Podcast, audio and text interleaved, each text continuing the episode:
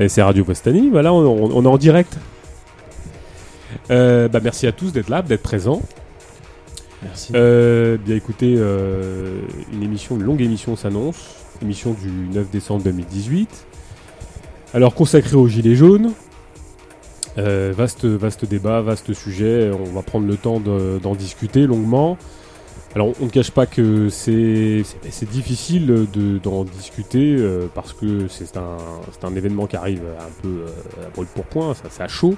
C'est un événement d'une nature que bah, un peu un peu protéiforme, enfin un peu complexe.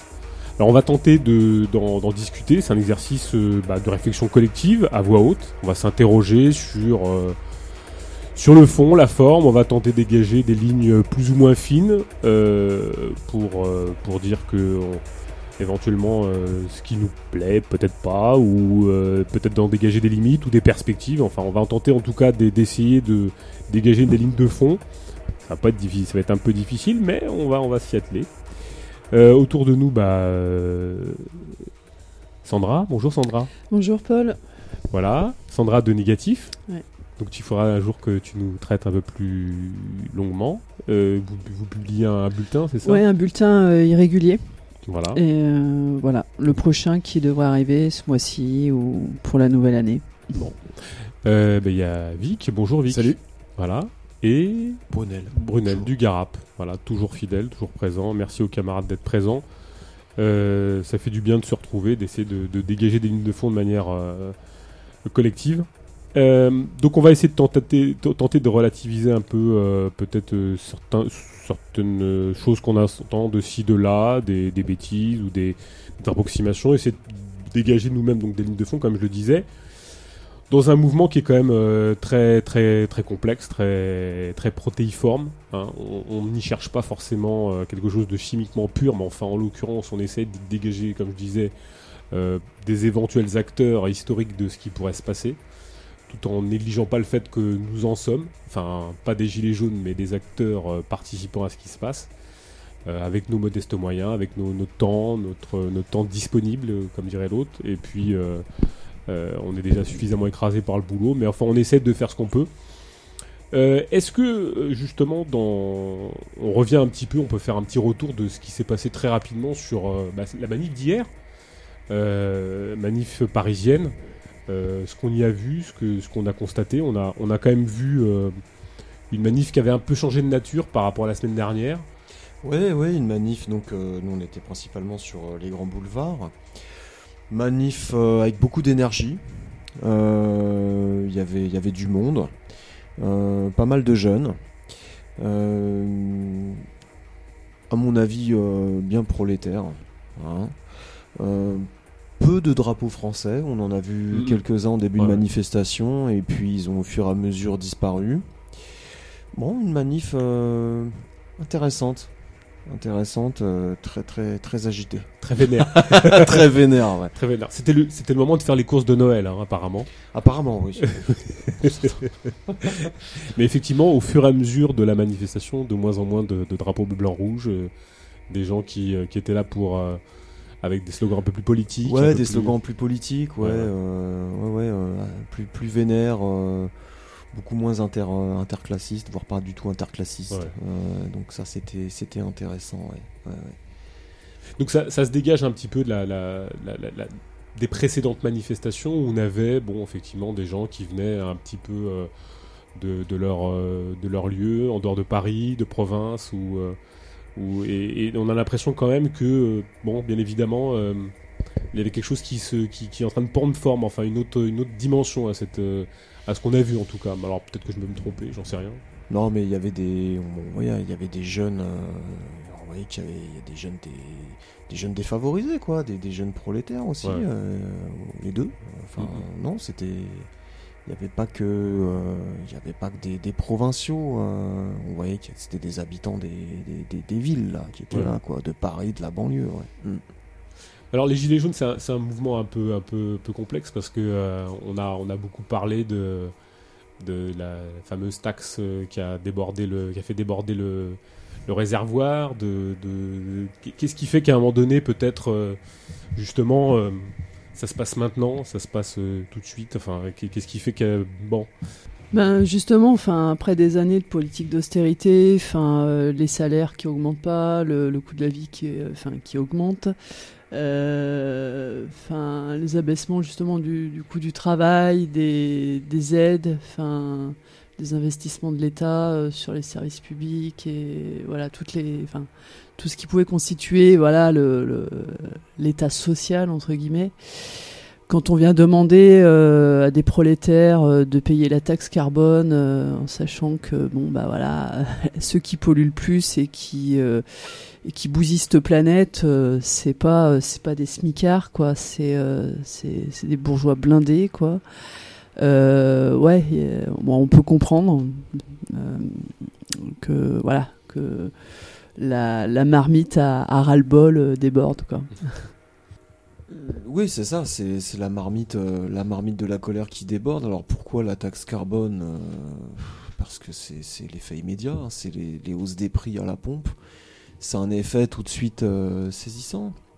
bon, donc c'est l'impôt, euh, c'est la taxe, c'est une critique, euh, c'est vrai que qui n'est pas souvent portée par, euh, par les révolutionnaires, et pourtant, en fait, le capitalisme, la bourgeoisie, pour, pour pouvoir faire face à la crise, à sa crise de, de, de, de valorisation, ce qu'elle fait, c'est qu'elle réduit directement les salaires, et puis de façon aussi indirecte, notamment par l'inflation. Donc euh, c'est pas forcément révolutionnaire en soi, mais ça peut faire partie d'une critique euh, plus large, révolutionnaire, euh, de, de montrer ça, de, pointer cet ensemble de mesures qui consistent à, à, rogner sur les salaires, à les abaisser et à les écraser, puisque ça fait 45 ans qu'on s'en prend plein la gueule et que là on arrive à des, à des seuils, à des limites, les gens n'en peuvent plus c'est aussi eux qui sont, qui sont dans la rue. Donc euh, voilà, la taxe, euh, la taxe carbone qui a fait déborder le, vase euh, de la colère, le, vase de, l'insupportable. Oh.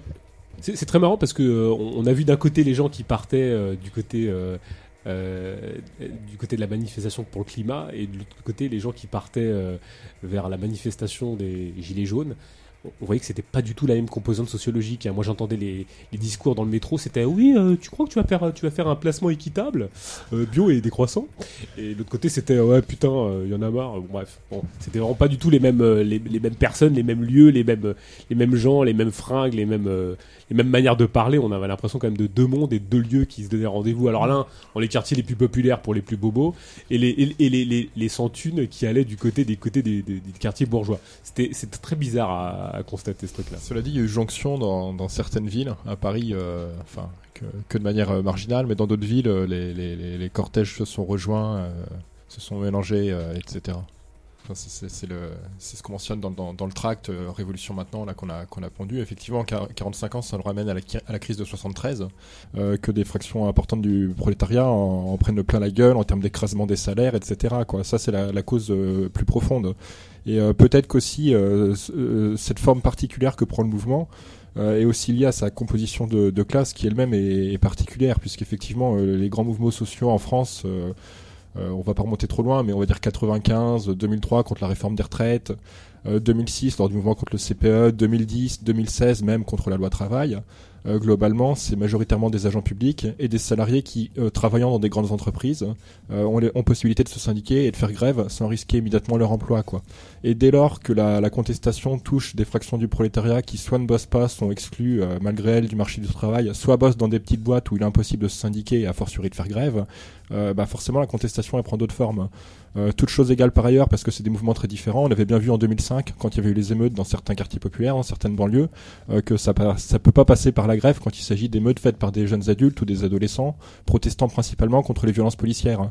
Et là, c'est pareil, euh, les gilets jaunes, Euh, pour une partie d'entre eux en tout cas. Bon déjà il y a des petits patrons, des petits commerçants qui eux effectivement ont des revendications principalement poujadistes, on va dire ça comme ça. Eux vont pas faire grève, ce serait se tirer une balle dans le pied, euh, voire dans la tête.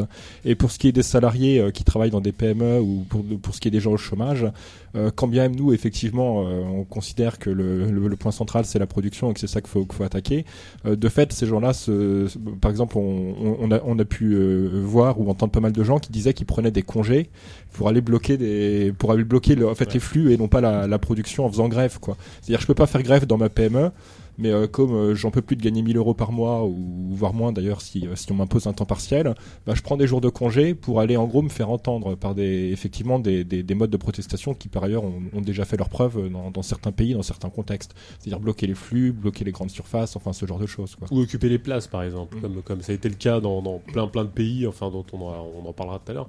Mais la, la, question première que je me pose presque d'une certaine manière, c'est est-ce qui peut interpeller et, et, faire écho à ce que tu disais, Brunel c'est que euh, finalement, pourquoi, pourquoi, pourquoi le gazole, pourquoi l'essence? Parce que euh, l'augmentation du gaz euh, a été actée au 1er juillet de 7,45%.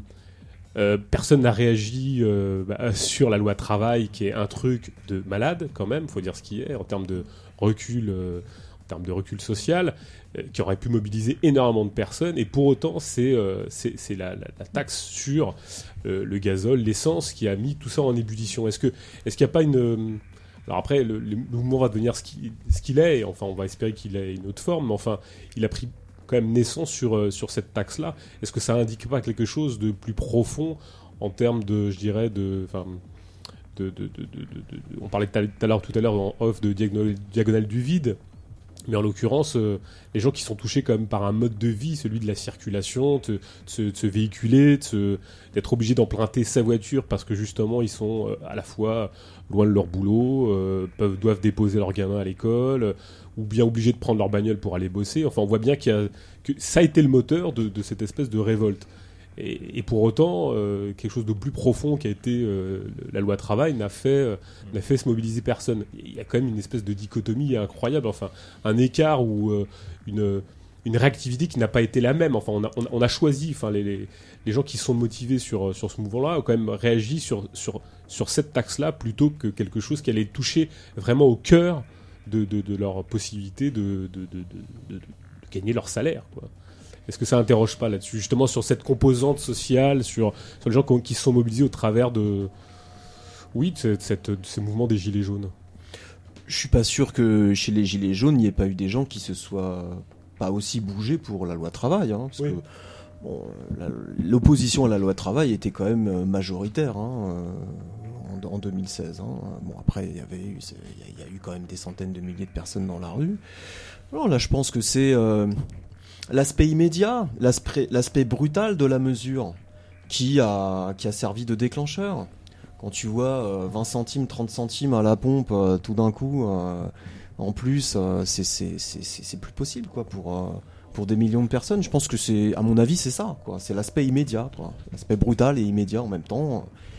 Après, la loi travail, là, c'est la destruction du code du travail. Ça met plus de temps à prendre des effets. Euh, voilà, les retraites c'est pareil. Hein. Les retraites, euh, on te dit que bon bah t'auras pas de retraite. Alors c'est sûr que c'est très emmerdant, mais ça reste quand même quelque chose d'assez éloigné. Hein. C'est pas forcément, c'est pas forcément immédiat et ça saisit pas autant qu'une mesure comme ça qui s'affiche sur les stations essence. Euh, voilà, les prix immédiatement quoi. exactement. Euh, oui, bah, il y a aussi la question de justement des, des instances qui, euh, qui représentaient euh, le mouvement ouvrier euh, d'antan. Et où justement les syndicats ont une, depuis des années ont une faiblesse dans cette représentation. Et puis on sait très bien ce qu'ils ont fait quoi. Je veux dire, à chaque mouvement social ces dernières années, c'est passé, enfin ça a été des sabotages d'AG ou alors voilà ça a été euh, négocier avec l'État, mais vraiment sur des micro micro miettes. Euh, euh, il y a ça, il y a aussi ben, la restructuration de, de, la classe ouvrière. euh, qui s'est beaucoup tertiarisé, qui a été éclaté dans plusieurs lieux de production ou de services, où euh, en effet c'est beaucoup plus difficile de s'organiser avec ses collègues, avec ses camarades et de faire grève. Et, euh, et tout ça, du coup, ben, ouais, là, on a l'impression, en tout cas, à travers le mouvement des Gilets jaunes, que la question de la grève, c'est quelque chose qui est, qui est mis en deçà euh, des, autres, euh, des autres actions qui sont, euh, qui sont faites à travers les blocages, les occupations de ronds-points, etc. Et ouais, le, ouais, sur la, fin, sur la, fin, sur la question, fin, sur la question des syndicats, en tout cas, il y a un truc qui qui est encore plus révélateur. Bon, nous on le sait déjà, mais, euh, parce, mais c'est euh, que, bah, une fois encore, les syndicats, bah, par rapport euh, euh, aux scènes de, enfin voilà, aux actes de violence qui ont été faits, euh, les, enfin euh, toutes les semaines précédentes et notamment samedi dernier, donc le 1er décembre à Paris puis ailleurs, hein, bien sûr. C'est donc c'est un appel, voilà, quasiment condamné. Enfin, je sais pas, si, je, sais plus leur texte. Ils condamnent vraiment. condamner la violence dans le communiqué commun du, jeudi 6 décembre. Ils condamnent la violence. Ouais, ils condamnent la, ils condamnent la violence. Des policiers, hein, et, ouais, ouais, ouais. Et puis, bah euh, il se pose euh, en partenaire de négociation, euh, d'accompagner la politique de l'État. et de toute façon, voilà. Enfin, moi j'ai entendu des trucs de la part, enfin, sur sur des médias gauchistes, anards, etc. De parfois un peu une espèce de mépris par rapport à ces prolos qui partent, qui prennent, enfin voilà, qui qui participent à ce mouvement. Et il euh, y a, euh, ben, ah, je, je, sais plus, je, je, me perds. Mais euh, au niveau des syndicats, tu disais. Ouais, au niveau des syndicats, en tout cas, ce qui est très intéressant, c'est que hum, dès le début, en fait, les prolos, enfin bon, il n'y a pas que des prolos, en effet, il y a toute une frange de la petite bourgeoisie, mais qui s'organisent nous ce qui nous intéresse, c'est les prolétaires, qui s'organisent en dehors des syndicats et des partis politiques, et ça a vraiment une signification, mais euh, enfin, euh, enfin, c'est euh, c'est symptomatique de la période euh, dans laquelle on vit et de ce qui s'est passé ces 40 dernières années. C'est-à-dire que les syndicats ont fait que des saloperies, les partis politiques, on n'en parle pas. Et euh, ils sont conscients de, voilà, que c'est pas avec eux qu'on va lutter, quoi. Donc, euh, qu'il faut s'organiser de façon, de façon autonome, s'auto-organiser. Et en tout cas, moi, c'est le premier élément qui euh,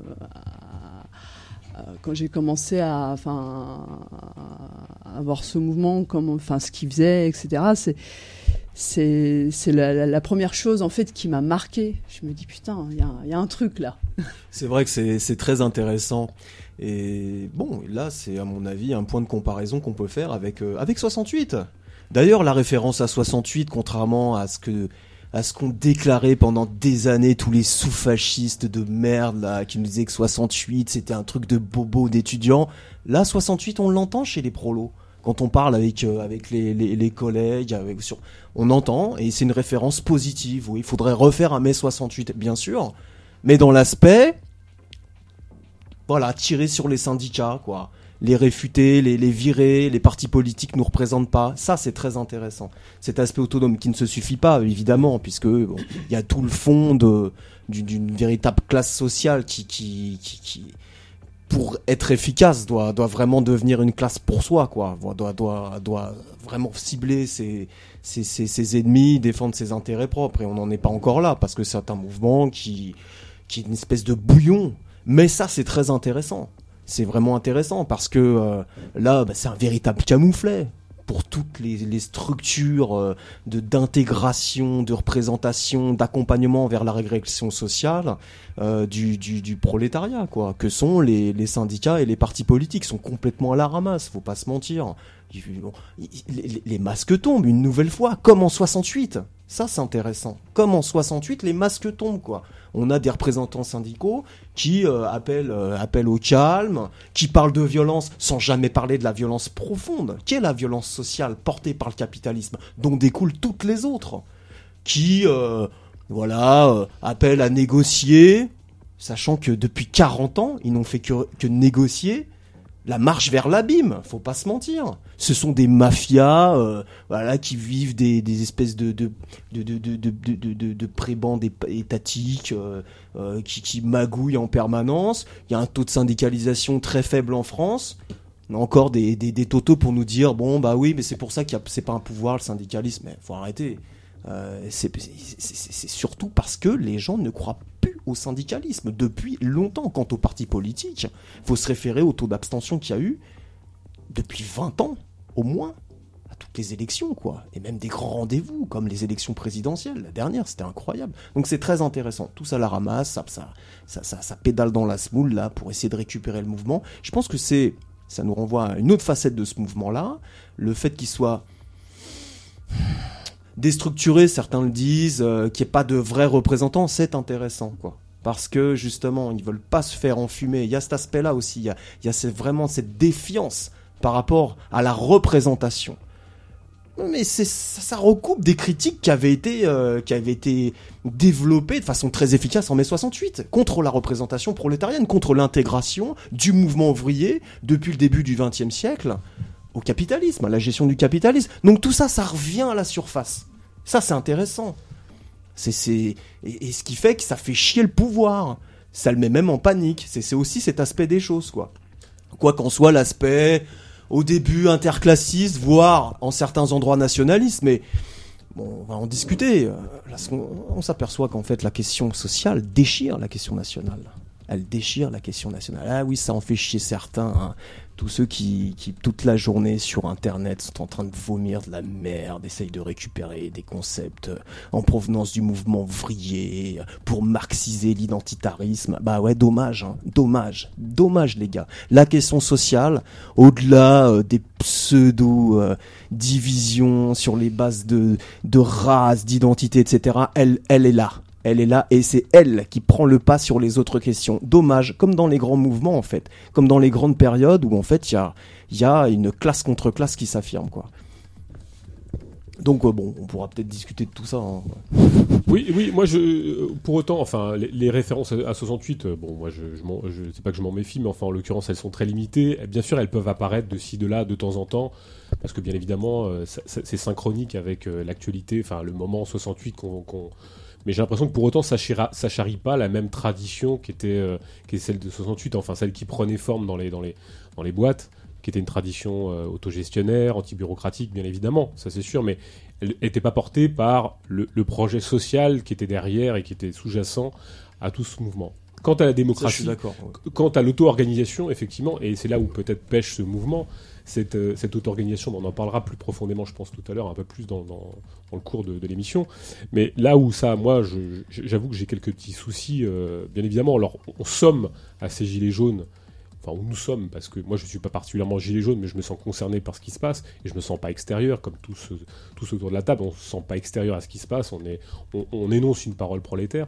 Mais enfin, en l'occurrence, ce qui pose problème dans la représentation et dans cette absence de, ce que je trouve légitime, d'absence de délégation, de cette absence, pour autant, ce qui prend forme fait assez effrayant. C'est-à-dire que c'est comme la démocratie 2.0, ou c'est-à-dire que bien, cette informalité génère une forme de, de chefferie euh, structurée par Facebook, qui est quand même assez problématique. Et euh, donc cette absence de délégation, enfin, ou cette absence de ce- cette volonté de ne pas choisir de, de- de délégués ou de représentants euh, pose problème parce que euh, cette informalité, elle génère quand même une forme d'autoritarisme médiatique que moi je qualifierais de, de médiacratie, on va dire ça comme ça, ou en l'occurrence c'est celui, celui qui a le plus de followers, celui qui a le plus de vision Facebook qui prend le lead de tout ça. Alors là on rompt carrément avec la tradition du mouvement ouvrier qui était celle de se choisir des délégués révocables à chaque instant, des délégués avec un mandat impératif qui serait euh, révocable à chaque instant. Et là, on rompt avec une tradition du mouvement ouvrier, alors j'aime pas dire tradition, mais enfin, de celle de la lutte, où justement on s'évitait les, formes de, fécherie, de, chefferie informelle et, qui ne donnait pas la possibilité à des gens de pouvoir prendre euh, la parole ou d'avoir la parole, en l'occurrence ici, avec des gens qui simplement euh, sont des porte-parole autoproclamés par leur nombre de visionnages Facebook, ce qui pose problème. Ce qui pose problème parce que pour le coup, là, euh, c'est la porte ouverte à un, peu tout et n'importe quoi en termes de représentation, sous prétexte d'autonomie et de, fait de ne pas vouloir se- se trouver des chefs ou je ne sais quoi, ce qui est légitime, bien évidemment. En l'occurrence, par contre, où est passée l'histoire du mouvement ouvrier quant à cette capacité de s'auto-organiser et de se choisir des représentants à qui on donne des mandats impératifs révocables à chaque instant? Ça, ça faisait partie d'un des acquis du mouvement révolutionnaire, et c'est là où on voit quand même qu'on est passé, euh, ça fait 40 ans que l'histoire du mouvement ouvrier est sapée, qu'elle est euh, niée, euh, plus apprise, euh, j'ai des gens qui ne savent même pas ce qu'est la commune de Paris. On, parle beaucoup de révolution de portugaise ici. J'ai même vu des gens dont les parents ont participé à la révolution, ils ne savent même pas que la révolution portugaise existait. Enfin, la révolution. En tout cas, que des combats prolétaires autonomes avaient eu lieu. On, là, pour le coup, on se, rend compte des ravages de, de, la culture ouvrière et du combat de classe tel qu'on a pu les générer. Donc autonomie, soit des gilets jaunes, mais à quel prix? Euh, je, pense que... Alors peut-être que l'histoire va se refaire, que les gens vont apprendre très rapidement à se trouver des, manières de fonctionner de manière euh, démocratique, euh, directe, on va dire ça comme ça, et peut-être que les choses vont aller plus vite, mais en l'occurrence là, ce qui pointe le bout du nez, c'est une forme de médiacratie assez totalitaire, où où le, nombre de followers dicte ou donne la possibilité à chacun de s'exprimer, enfin légitimement. Mais enfin, le leader de, ce truc-là serait celui qui serait le plus vu. Là, ça, moi, ça me, ça me pose problème. Mais Non, mais je suis d'accord avec, euh, avec ce que tu as dit. Hein. C'est vrai que il n'y a pas, y a pas d'assemblée générale sur les Non, il n'y a pas d'assemblée générale, bien sûr. Il n'y a pas de, y en a encore moins dans les entreprises, c'est sûr. Maintenant, c'est en même temps très fragile. Donc l'aspect décomposition, finalement, là que tu évoques, euh, il continue aussi de travailler jusque dans les formes mêmes que ça se donne. C'est-à-dire que il euh, y a des menaces de mort contre ceux qui, euh, qui, s'aventurent à, jouer les représentants du mouvement. Donc c'est très fragile en même temps, toute cette, cette espèce de, de, structuration sur Internet. Ça reste un truc qui, bah, qui reste en dessous justement de, de, la, de la structuration, quoi, de la structure. Et ça, en effet, ça, ça pose problème à tout le monde, ça. Ça pose problème au pouvoir parce qu'il n'a pas d'interlocuteur. Et puis ça peut aussi euh, poser problème euh, bah, à ceux qui se bougent, quoi. Mais pour l'instant, on en est là. Tu vois, là-dessus, là, je, là, je tranche pas. Je sais pas si le mouvement va se trouver d'autres façons de d'exprimer les choses plus efficacement, d'avoir de, des, des, des, processus de décision euh, plus fermes, plus efficaces. Là, je, là, sais pas. Mais c'est vrai qu'il y a tout ce ravage sur la culture, culture prolétarienne, c'est sûr. Euh, d'ailleurs, euh, comment dirais-je, Sandra, toi qui es là, parce que là on parle de 68, mais enfin la, référence qu'on voit quand même systématiquement euh, convoquée, c'est celle de la Révolution française. Enfin, les, ah, alors au-delà des drapeaux dont on pourra discuter d'ailleurs, mais enfin on parle beaucoup de 1789. Hier, on voyait, enfin la semaine dernière et cette année, cette, hier pendant la manifestation, on voyait des drapeaux bleu, blanc, rouge avec deux étoiles un peu Coupe du Monde, quoi, avec 1789, 1968. Euh, voilà quoi, c'est euh, voilà l'histoire du l'histoire, la comparaison, enfin le, de fourre-tout entre entre 68 et 1789, ça, ça, bon, ça pose problème, mais enfin euh, T'as un petit avis, Sandra, sur 1789 Parce que pourquoi est-ce qu'on appelle 1789 Enfin, bon, ils auraient appelé 1793, je sais pas. Enfin, c'est 89. Oui, ça aurait été plus intéressant 1793, mais à la fois, euh, moi qui étais dans le, comment dire, euh, le rassemblement puis la, la manif qui a fait République Bastille. Euh, on a vu des guillotines, donc quelque part c'est le référentiel à 93 aussi. Et euh, ça nous a fait, ouais, ça nous a fait sourire. Bon, euh, bah euh, le fait que pas mal de gens se réfèrent à 1789 et qui ressort avec euh, donc euh, les drapeaux tricolores et la Marseillaise, ça aussi il faudrait l'analyser. Je pense que c'est pas que le symptôme d'un nationalisme borné, xénophobe, etc. C'est c'est quand même quelque chose de, de, beaucoup plus hétérogène. Mais le fait qu'il y ait cette référence, donc on va dire un peu la, la première révolution des temps modernes. Euh, qui, euh, nous, comment on peut l'analyser, c'est euh, le premier mouvement, en tout cas pré-prolétarien, prolétarien, enfin bon. ça montre justement bah, comment les prolétaires ont été, je sais pas comment dire, déculturés euh, via euh, la restructuration du capital, via euh, tous les discours idéologiques de merde, c'est la fin des... Enfin, il n'y a plus de prolétaires, il n'y a plus de classe ouvrière, c'est la fin du prolétariat, il n'y a plus de lutte des classes. et donc où il y a une dépossession en termes de pratique et, et théorique de, tout, de, toutes ces, de toutes ces luttes prolétariennes euh, justement qui prennent une ampleur beaucoup plus, euh, comment dire, euh, beaucoup plus importante après justement après la Révolution française hein, au XIXe siècle, et où bah, on en revient, voilà, à, des formes, comment dire, à ce référentiel historique où justement l'interclassisme euh, dans les premières années de la Révolution française, hein, quand, on, quand on se penche là-dessus, c'est très interclassiste. Hein. c'est l'ancien tiers-État, donc c'est la bourgeoisie euh, révolutionnaire et les travailleurs et les paysans euh, qui luttent contre, contre la royauté, contre la noblesse, contre l'ordre ancien. Et ben on part c'est vraiment l'impression d'un retour, d'un retour à zéro, enfin, qui sera peut-être peut-être, enfin, qui sera peut-être à, nuancer quoi. Euh, voilà. Non, mais est-ce qu'on peut pas prendre littéralement Enfin, bon, bien sûr, on peut trouver, on peut toujours trouver des formes de, j'allais dire d'excuses, mais c'est un peu ça. Euh, est-ce qu'on peut pas prendre les symboles littéralement pour ce qu'ils sont? C'est-à-dire que globalement, euh, quand un drapeau, un drapeau blanc-rouge apparaît dans une manifestation, il, apparaît. Enfin, je veux dire, on peut lui trouver toute forme d'excuses, dire que c'est pas, il dit pas ce qu'il dit, que c'est plus subtil que ça. Enfin, on n'a pas vu euh, plus de drapeaux rouges que ça dans les manifestations. Alors, je sais pas si c'est bien ou si c'est mal. Enfin, j'en sais rien. Mais est-ce qu'on peut pas considérer non plus très littéralement euh, comme les gens sont habillés en gilet jaune. Enfin, je veux dire, les gilets jaunes, c'est euh, même presque symboliquement, c'est euh, une question. C'est de l'ordre de l'apparition. C'est jaune, quoi. Les gens, oui, voilà. les, gens veulent. C'est bizarre. Un peu problématique. Quand même, ils veulent, ils veulent qu'on fasse attention à eux quand même. Hein. Ils sont en gilet jaune, ils veulent qu'on fasse attention à eux. Ah oui, tu parlais de ça. Voilà, mais oui, alors jaune, c'est vrai que c'est encore une couleur assez symboliquement connotée. Mais enfin, à l'occurrence, c'est alerte, quoi. Désir de reconnaissance, désir de, de démocratie plus authentique, euh, plus participative, plus, euh, plus, plus inclusive. On va dire ça, c'est un mot à la mode, inclusive.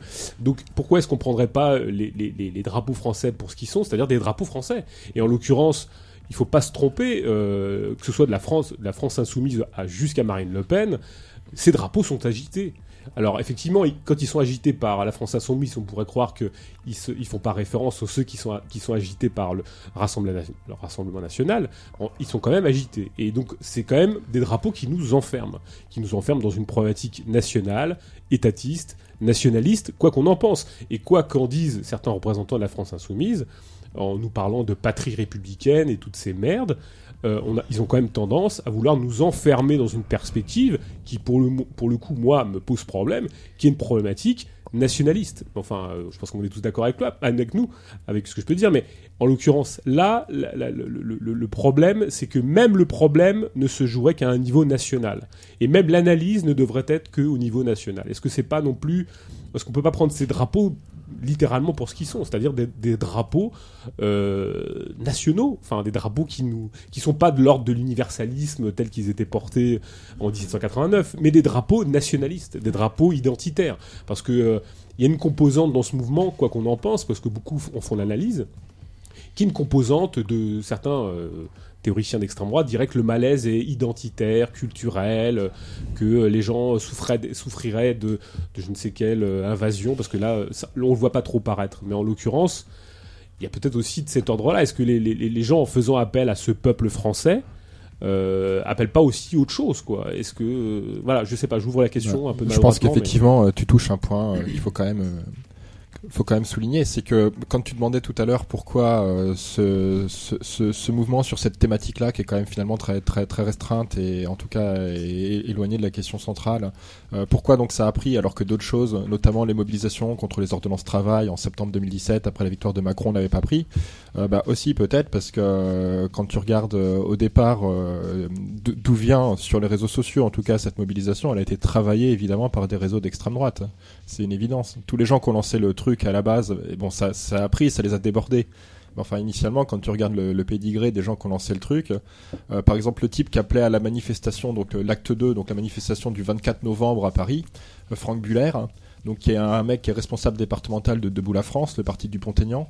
C'est un type qui auparavant était au Front National hein, et qui, qui en était exclu pour propos racistes. Alors pour être dégagé du Front National pour propos racistes, il ça être un bon gros nazi quand même.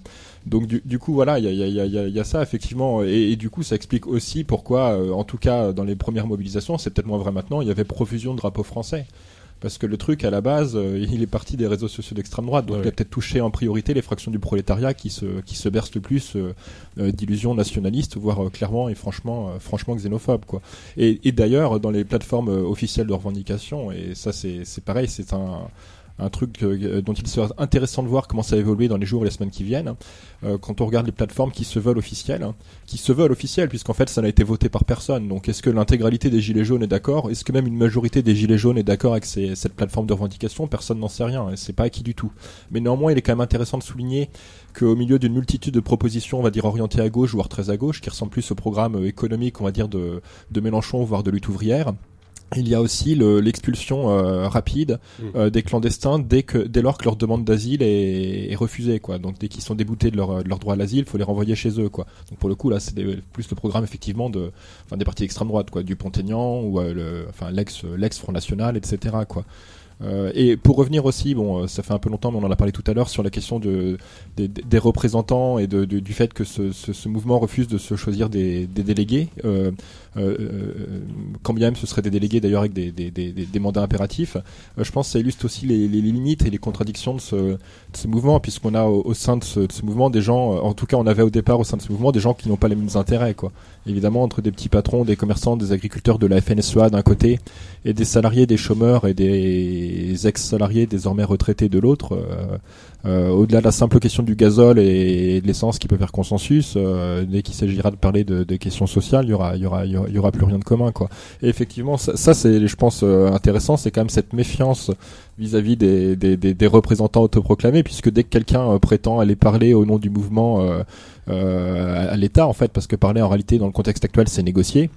Euh, il est menacé de mort, quoi. Donc bon, alors euh, c'est peut-être pour le meilleur et pour le pire, mais en tout cas, pour l'instant, le mouvement ne veut pas choisir de représentants. Il est intéressant d'ailleurs de voir que les deux premiers représentants, ou soi-disant représentants du mouvement des Gilets jaunes qui ont été reçus à Matignon, le premier a tenu à rester anonyme, donc il a été officiellement reçu, mais personne ne sait qui c'est. Et le deuxième, le seul qui a montré sa gueule, euh, les médias qui ont un peu enquêté- sur lui n'ont pas eu de mal à s'apercevoir que c'est un type qui est membre de la CFDT. Donc euh, du coup voilà, enfin le mec c'est, enfin il est là pour euh, endormir le truc quoi. Enfin c'est le rôle historique d'ailleurs de la, de la CFDT depuis depuis fort longtemps désormais quoi. Donc là c'est pareil, c'est intéressant de voir comment ça va évoluer. À la fois sur cette question de est-ce qu'ils refusent toujours euh, d'être représentés, d'avoir des gens qui parlent en leur nom, et à la fois sur cette question de comment ils se positionnent par rapport euh, euh, bah, aux, théories nationalistes, xénophobes, etc., qui, existent en, leur sein même, quoi, au sein du mouvement des Gilets jaunes. Et dernier petit point, il y a un sondage qui date de ce matin concernant les élections européennes, et le sondage incluait pour la première fois la possibilité qu'il y ait une liste Gilets jaunes aux, européennes, donc, donc de juin prochain. Et à l'heure actuelle, si on en croit les sondages, ça vaut ce que ça vaut, hein, ça vient de la bourgeoisie, donc cette liste ferait 12%. Donc euh, peut-être qu'effectivement, euh, statistiquement, parmi les gens compris par ce mouvement, euh, s'il y en a qui ont des envies de carrière politicienne, ça va leur donner des ailes à ces gens-là, quoi. Parce que voilà, 12%, ça peut faire des, ça peut faire des postes d'élus, etc. Donc à voir, mais en tout cas, voilà, il y a, il y a un risque de de voir ce mouvement se replacer sur le terrain de la politique politicienne et peut-être devenir une sorte de mouvement 5 étoiles, enfin en version française. Et, euh, et en tout cas, les premiers sondages pourraient donner envie aux fractions les plus carriéristes, par exemple les gens, euh, les gens au sein de ce mouvement qui ont leur carte à la CFDT, etc. Voilà, euh, qui pourraient donner envie donc de déplacer le terrain de la question sociale en fait à la politique politicienne, qui évidemment est une impasse, quoi. Ouais, mais, mais, mais, mais du coup, qu'est-ce que ça, enfin, euh, par rapport à, l'ensemble du mouvement, qu'est-ce que ça pourrait représenter justement euh, cette, euh, comment dire, euh, ce choix de faire de la politique politicienne, comme par exemple ce qu'on a vu aussi euh, fin novembre. euh, une plateforme de revendication qui a été publiée dans, dans plusieurs médias avec des, des trucs complètement contradictoires. Alors déjà un fort appel à l'État, une revalorisation du SMIC, des pensions, euh, retraites, allocations assez hallucinantes, enfin hallucinantes. T'as l'impression que c'est le programme du NPA avec le programme du FN, enfin euh, c'est-à-dire euh, tous les déboutés du droit d'asile doivent être reconduits dans leur pays quand on sait comment ça se passe. Enfin que la France euh, enfin bon accepte très peu de, de, de réfugiés pour des raisons politiques etc enfin bon bref Euh, donc euh, aussi des voilà une politique comment dire euh, nationale avec le truc tout le truc d'intégration euh, à l'État-nation français euh, avec des cours d'histoire d'éducation civique enfin vraiment un truc qui pue euh, et puis aussi euh, plus de moyens pour les flics l'armée et, la justice. Et euh, moi, la première, enfin, j'ai lu cette plateforme revendicative et la première chose qui m'est venue, euh, enfin, voilà, en tête, c'est euh, mais dans quelle mesure ça représente vraiment, enfin, le- vraiment le mouvement? Enfin, est-ce que justement c'est pas euh, des euh, des représentants autoproclamés qui euh, qui balancent ça et puis euh, Apparemment, ça a été voté, mais moi, je, pense que la plus votée, ça a été certainement le fait que les cartes bancaires ne soient pas taxées euh, pour les petits commerçants. Par rapport à la, à l'interclassisme, à la composante euh, assez large en fait du mouvement en termes de, composition de classe, c'est intéressant euh, tout de même à mon avis de noter que l'annonce du gouvernement d'annuler la taxe a fait en sorte, a, une, a- eu des conséquences immédiates, notamment sur le blocage du port à, à Calais. Il y avait des, des, des petits patrons euh, d'entreprises de transport euh, et du bâtiment qui faisaient le blocage, mais qui sont rentrés chez eux. Dire que là, il y a une forme de clarification qui se fait sous l'impulsion des mesures gouvernementales et qui a des conséquences directes sur euh, la structuration en termes de composition de classe du mouvement. De plus en plus, oui, sont des revendications sociales qui sont avancées au détriment d'une espèce de euh, cordon national euh, qui là, bon bah, il, il suffit, bah, est en train de, est en train de s'effacer. Il suffit juste que le gouvernement annonce qu'il y a l'annulation de euh, la taxe carbone pour que tu aies une partie des petits patrons qui arrêtent le mouvement. Et c'est sûr que là, l'extrême droite, euh, elle est de, de, de moins en moins à l'aise.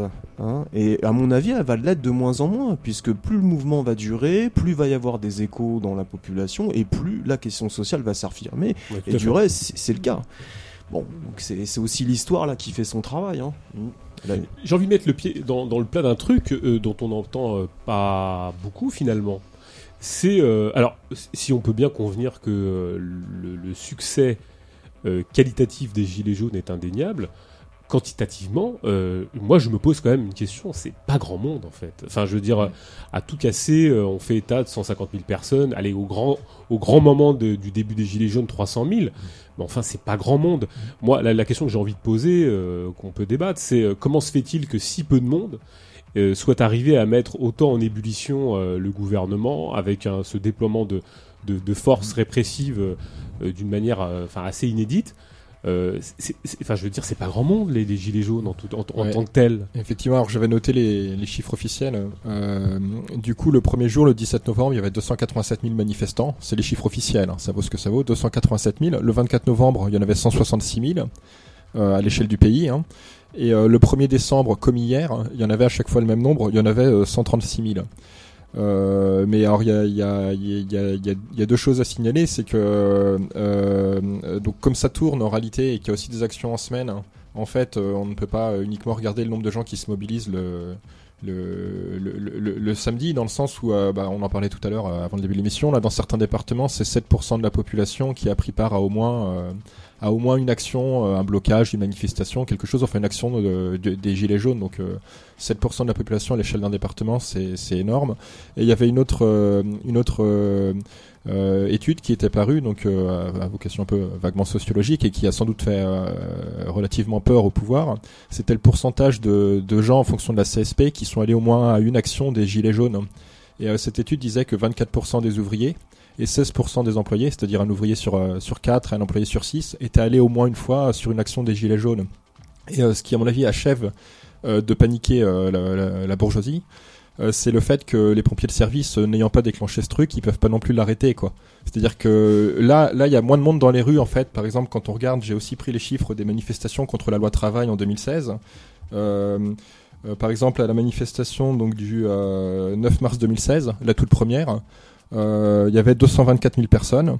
À celle du 31 mars, il y avait 400 000 personnes quasiment, donc euh, plus que plus que les, les, les- les- les- plus que la, la plus importante mobilisation des gilets jaunes, c'est-à-dire la toute première. Et si on remonte plus loin, des manifestations de 2010 contre la réforme des retraites ou de 2006 contre le CPE, les chiffres officiels étatiques reconnaissaient qu'il y a plus d'un million de manifestants dans les rues. Alors certes, il y a plus, plus d'un million de manifestants dans les rues, sauf que c'est les syndicats et les partis de gauche qui les appelaient à défiler bien sagement et si possible sans casse. Et de toute façon, s'il y a de la casse, le service d'ordre de la CGT est là pour livrer les gens à la police. Euh, Euh, là, les gilets jaunes, pour le coup, alors euh, comme je disais tout à l'heure, ça a été en partie travaillé par des réseaux d'extrême droite, mais néanmoins le truc les a totalement dépassés. Une fraction du prolétariat qui généralement se mobilise assez peu, euh, notamment le prolétariat des zones rurales et périurbaines, s'est mobilisé. Et là, euh, bah, les, syndicats et les partis sont totalement à la ramasse parce qu'ils contrôlent pas du tout quoi. Donc au-delà du nombre euh, strict, qui effectivement est peu élevé, là-dessus je te, rejoins. euh, Il y a le fait que ça tourne et que du coup ça implique en réalité une fraction assez importante des classes populaires, ouvriers, employés. Et euh, il y, a- il y a- aussi le fait que du coup, bah, c'est pas, euh, on peut pas faire comme euh, comme ça sort des cadres classiques. Les, les, les pompiers, euh, les pompiers classiques peuvent pas peuvent pas agir euh, efficacement quoi. Et là, ils courent derrière à essayer de demander de négocier quoi. C'est pas c'est pas qu'au niveau aussi quantitatif. Enfin, c'est intéressant les chiffres que tu donnes, mais c'est aussi au niveau qualitatif. C'est-à-dire que on l'a surtout vu euh, le samedi 1er décembre. C'est euh, un rapport de force. Euh, que euh, voilà euh, les manifestants, les prolétaires arrivent à imposer à l'État, qui fait que ben voilà l'État recule. Et moi j'ai entendu des, gilets jaunes ou des gens qui les soutenaient en disant ben putain, enfin, qui parlait plus en termes de réforme, c'est-à-dire ouais, si l'État il arrive, voilà, euh, s'il lâche sur les salaires, s'il lâche sur les retraites, s'il lâche, je sais pas sur sur sur l'aide sociale, eh ben euh, franchement merci les gilets jaunes. Enfin, je veux dire, euh, ils réussissent à faire un truc que les syndicats n'ont jamais réussi à faire en 40 pe- en 40 berges quoi. C'est Parce que faut aussi reconnaître le, le côté il touche l'économie par les actions de blocage économique fait, qui sont ouais. euh, relativement efficaces. Et puis le côté radical, bon bah de toutes les actions, enfin, les affrontements avec la police, les pillages, etc. Quoi. Et finalement, enfin tout ce que semble pouvoir gagner ce mouvement, il l'a gagné par des méthodes que les syndicats et les partis de gauche réprouvent. Quoi. Donc euh, voilà. Ouais, non, mais je peux, je peux que souscrire à vos analyses là. Euh, Ce qui pourrait être aussi intéressant, c'est de regarder du côté bourgeois la marge de manœuvre. Macron a été élu sur un programme euh, de blitzkrieg, hein, de guerre éclair, hein, de, de, de, de- guerre totale contre le prolétariat pour rattraper le retard euh, engrangé par la France en termes de réforme, c'est-à-dire en termes de mise en conformité du standard de- d'exploitation sur le continent européen au moins. Donc le mec a été élu pour ça. C'est un avion de chasse qui se prend une locomotive à 500 km/h dans la gueule, quoi. Et ça, c'est chaud parce que, euh, bon, d'ores et déjà, euh, c'est- évidemment très mal vu. La bourgeoisie est en panique, hein, ce mouvement. Mais si jamais il y a une concession d'ampleur, au-delà du fait que ça pourrait euh, donner des, des idées à certains et, et faire tache d'huile, c'est un très très mauvais signal envoyé au marché, au marché financier, hein, au- voilà, au, capitalisme mondial. Et ça pourrait même avoir des effets très très graves. Donc il y a vraiment une, marge de manœuvre qui est très très étroite pour la bourgeoisie. Ce qui aussi euh, bah, peut faire dire qu'il y a une véritable impasse là.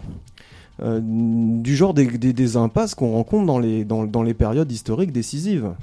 Et qu'il y a une classe contre une autre classe là. Et que là, il y a une confrontation vraiment d'ampleur et que en effet on peut pas savoir là ce qui va se passer parce que c'est vraiment très très grave.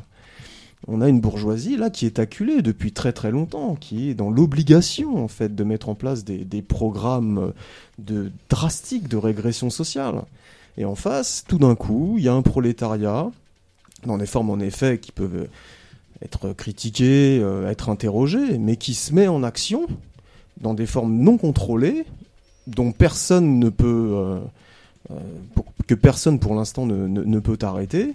Et là, c'est vraiment chaud. C'est aussi pour ça qu'il y a une réaction euh, de la sorte de, l'État, quoi. C'est-à-dire que, en effet, comme tu disais, il y avait un contrôle. Tu peux foutre des millions de gens dans la rue. Dès que tu siffles, ils rentrent chez eux. C'est pas grave, quoi. Mais là, bon. Après, ces chiffres-là, ils sont très contestés hein, par les gilets jaunes. hein, les, le 17 novembre, ils disaient qu'il n'y avait pas 287 y compris 000, par euh, un syndicat policier, bon ça vaut ce que ça vaut, Ouais. mais qui disait 750 000 personnes pour le Ouais, premier jour de la il avait- il y avait mobilisation. énormément de Voilà, monde, hein. le jour officiellement il y en avait 300 000. hein, ouais. Je veux dire, l'État, a- enfin, c'est- il, il a pour habitude de truquer n'importe quel chiffre, que ce soit sur le chômage, sur le PIB, euh, sur les manifestants aussi. Donc euh, bon, ça serait pas, ça serait pas un scoop qui, ouais. qui, Ouais. qui, qui baisse de, qui baisse, qui, qui diminue par 10 le, le- le nombre de, de manifestants, hein, franchement. Mais enfin bon, en tout cas, oui, on en est là, à mon avis. Il y a, il y a vraiment une impasse là. Là, là, il y, a- il y a une impasse décisive, hein, quelque chose de, de- de super grave. hein. C'est intéressant d'ailleurs de, de lire un peu ce qui se lit dans la presse bourgeoise à ce, à ce sujet-là. Donc euh, notamment je voyais dans les, dans les échos, ça date de d'hier hein, euh, ou avant-hier, enfin c'est récent. Et euh, du coup, euh, c'était Dominique Moisy qui disait on peut comparer la crise des Gilets jaunes à la Grande-Bretagne d'aujourd'hui ou à l'insurrection française d'il y a 50 ans, donc mai 68. Mais ce serait passé à côté de l'essentiel. L'échec d'Emmanuel Macron, s'il se confirme, fera basculer la France et l'Europe dans le chaos. Et euh, pareil, donc dans le Nouvel Obs, là, il y avait un article de Serge Raffi, il faut sauver le soldat Macron. Et il disait, euh, là encore, euh, malgré les erreurs de celui que certains surnomment le freluquet, Emmanuel Macron reste le rempart contre tous les dérives, celle du chaos, de l'insurrection généralisée. Aujourd'hui, l'heure n'est pas à termoiement, il faut protéger la République, tout simplement. Donc c'est toujours intéressant quoi, de, voir, euh, voir un peu ce qu'ils peuvent avoir dans la tête. Quoi. Oui, c'est un peu le. les, chiens de garde sortent, il n'y a aucun problème là-dessus. Moi, j'ai quand même envie, on parlait tout à l'heure de, des revendications des Gilets jaunes, pousser un peu, enfin, on va prendre littéralement ce que- ce qu'elles disent pour ce qu'elles sont. Enfin, en l'occurrence, je vois pas pourquoi on leur ferait. On leur prêterait pas attention, mais enfin, on parlait tout à l'heure du fait qu'elles ressemblaient beaucoup, beaucoup à celles de la France insoumise. Est-ce que finalement, euh, est-ce que ça prépare pas une alors après on verra sur celle du front, hein, parce que mais est-ce que finalement c'est pas, euh, sont pas ceux qui vont récolter la mise euh, aux prochaines élections? Est-ce qu'ils vont pas être à la non Vous pensez pas? Non, c'est pas possible. Bah, on n'en sait rien. euh, moi, j'ai l'impression que les gilets jaunes, là, c'est surtout le- les abstentionnistes hein, qui se mettent en mouvement. quoi. Il y a des FAF là-dedans, t'as des, t'as des, des- des gens de la France insoumise là. Bon, enfin, c'est des abstentionnistes. hein. D'ailleurs, euh, bah, ils, ils- ils affirment, euh, par ce mouvement, ils affirment euh, le- leur défiance totale par rapport au bulletin de vote. Donc, euh, faudrait un gros travail. Et pour l'instant, euh, moi, je vois pas de, signe de, récupération efficace de ce mouvement. Il y a Mélenchon, il peut aller sur tous les plateaux de télé, faire ses, ses- ses- discours de tribun là, devant quelques centaines de personnes un peu partout en France, et se gargariser sur euh, la conformité des principales revendications des Gilets jaunes avec son programme. Oui, mais comme, hein, pourquoi? Parce que ces revendications, déjà, elles sont, elles sont relativement récentes, à l'image du mouvement, elles sont évolutives, et puis on... Bon, alors... euh, Pour, pour travailler à une, euh, une espèce de naufrage électoraliste, euh, va vraiment fa- falloir mettre le paquet, j'ai l'impression. Il y a une défiance qui est là depuis des années, des décennies par rapport au- à la Ve République, à la représentation. C'est aussi ça qu'exprime ce mouvement, dans des formes qui sont, euh, qui sont en effet contradictoires, euh, qui sont pas, qui sont pas abouties. Enfin, mais il y, a- ça aussi, donc euh, il va falloir vraiment qu'il, il va falloir vraiment qu'il, à mon avis, qu'il fasse un boulot efficace hein, pour, pour pouvoir récupérer tout ça. Je dis ça de manière un peu provocatrice parce que euh, euh, globalement, euh, les gilets jaunes, c'est l'anti-nuit debout, d'une certaine manière. C'est-à-dire que euh, je, crois que c'est dans, dans, dans les Inrocks, enfin euh, en ligne.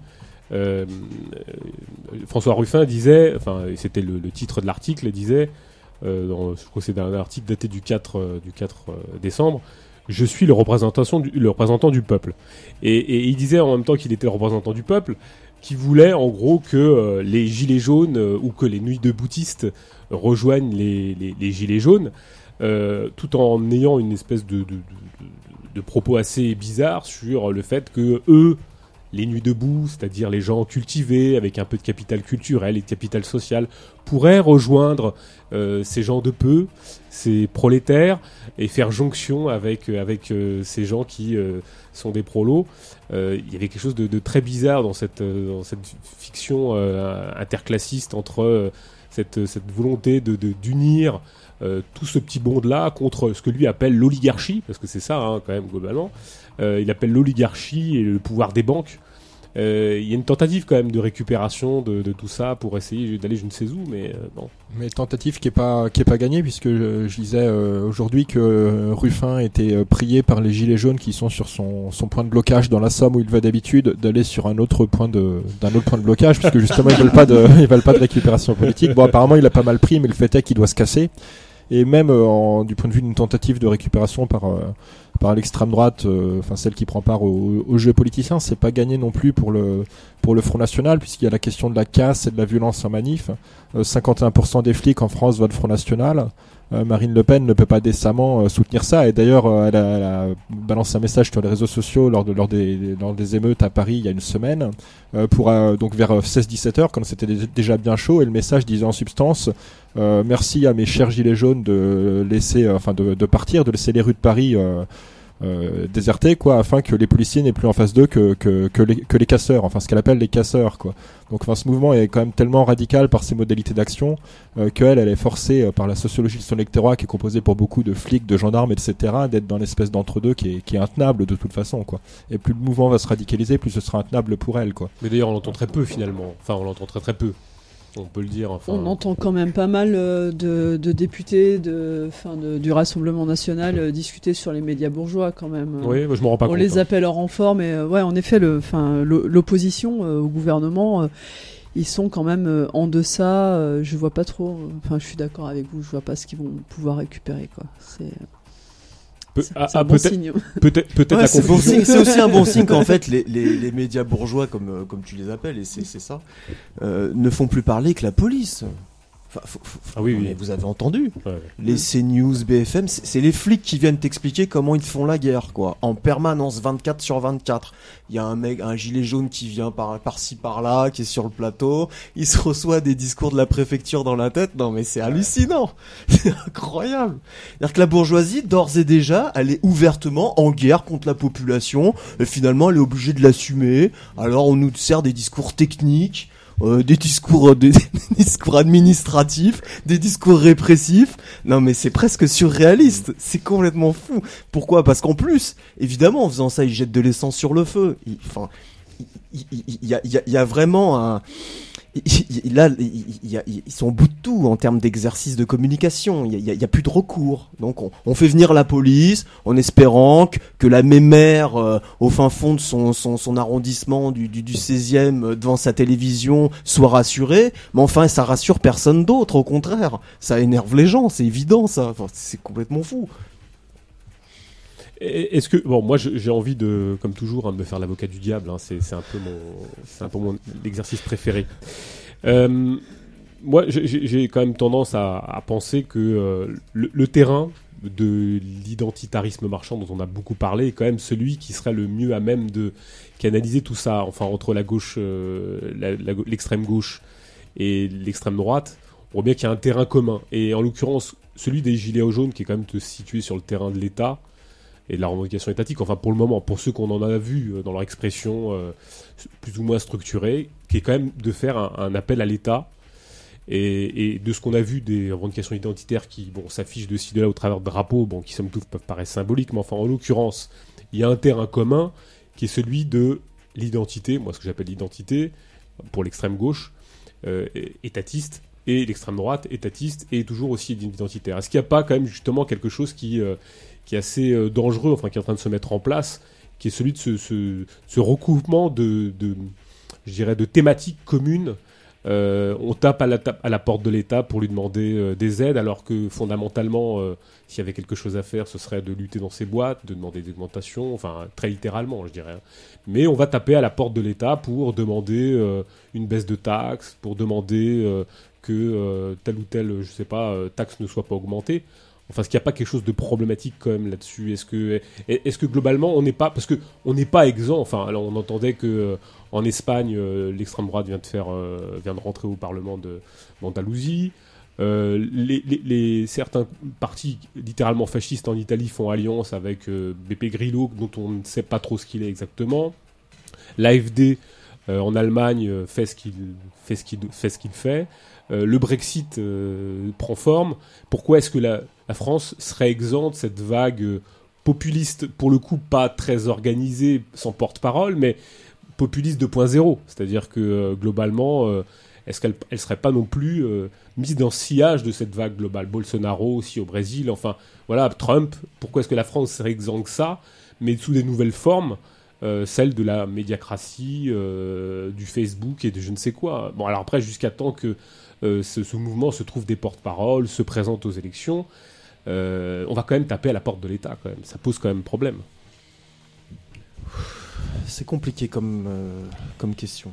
Moi, j'ai pas aucune réponse, évidemment. Que des questions comme toi.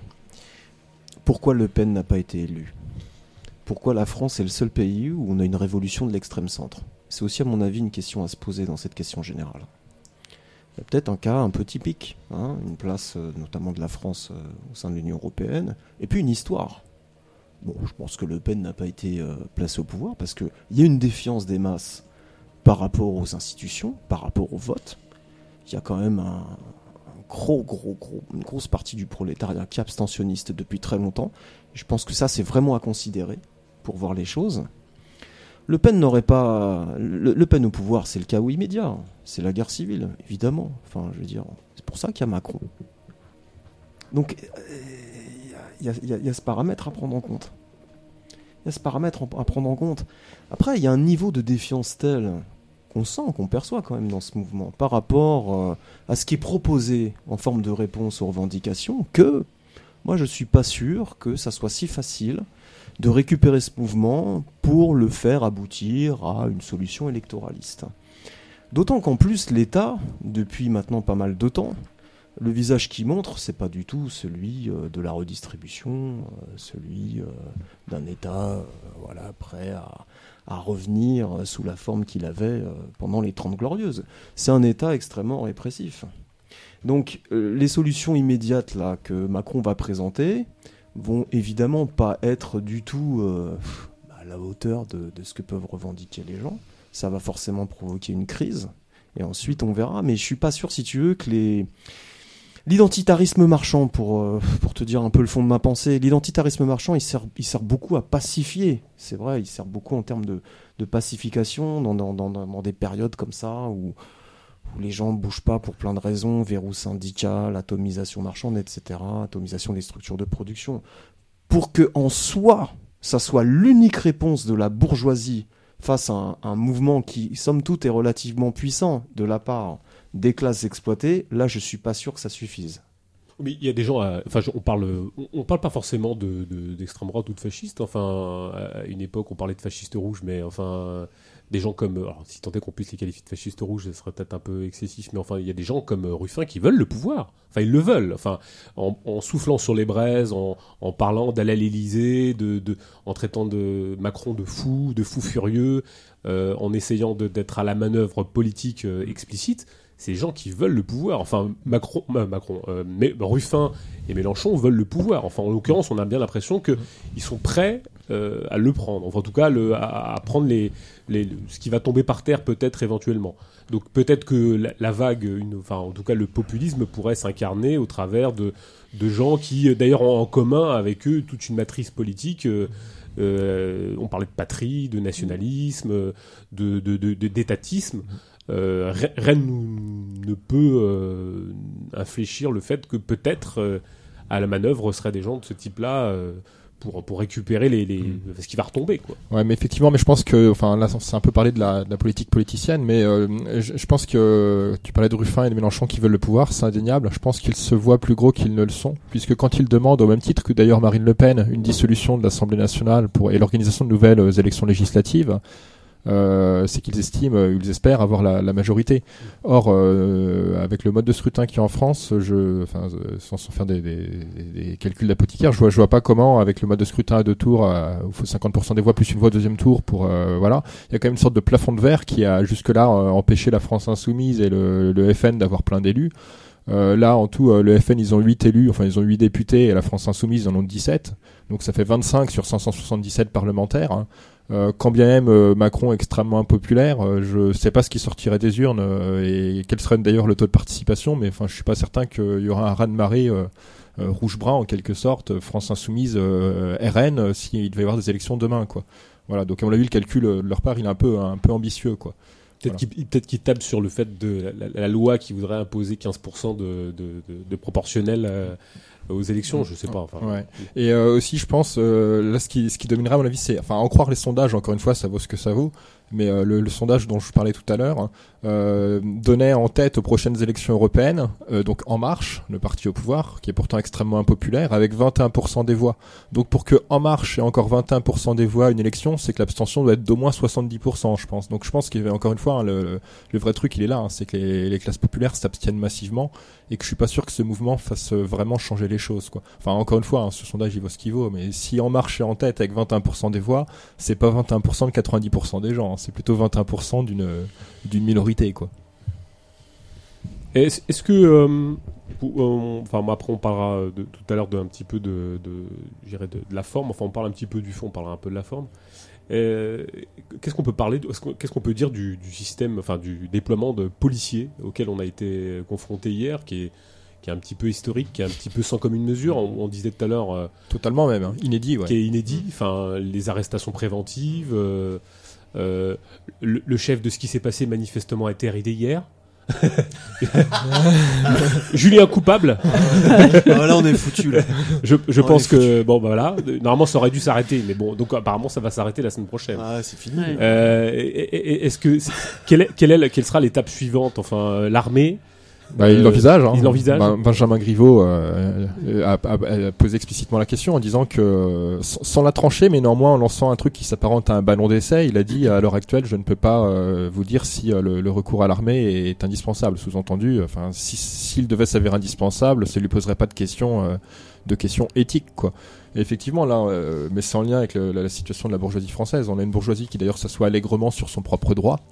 Euh, comme on a pu le voir aussi à Mantes-la-Jolie en semaine, là, quand 151 euh, euh, lycéens ont été ont été arrêtés donc suite à des manifestations et des blocages devant leur devant leur établissement scolaire, donc placés dans des positions agenouillées avec les mains sur la tête, donc des positions qui rappellent au choix soit soit les, les, les, représailles des nazis durant la guerre, soit les exécutions de masse de Daesh en Syrie et en Irak dans un passé récent.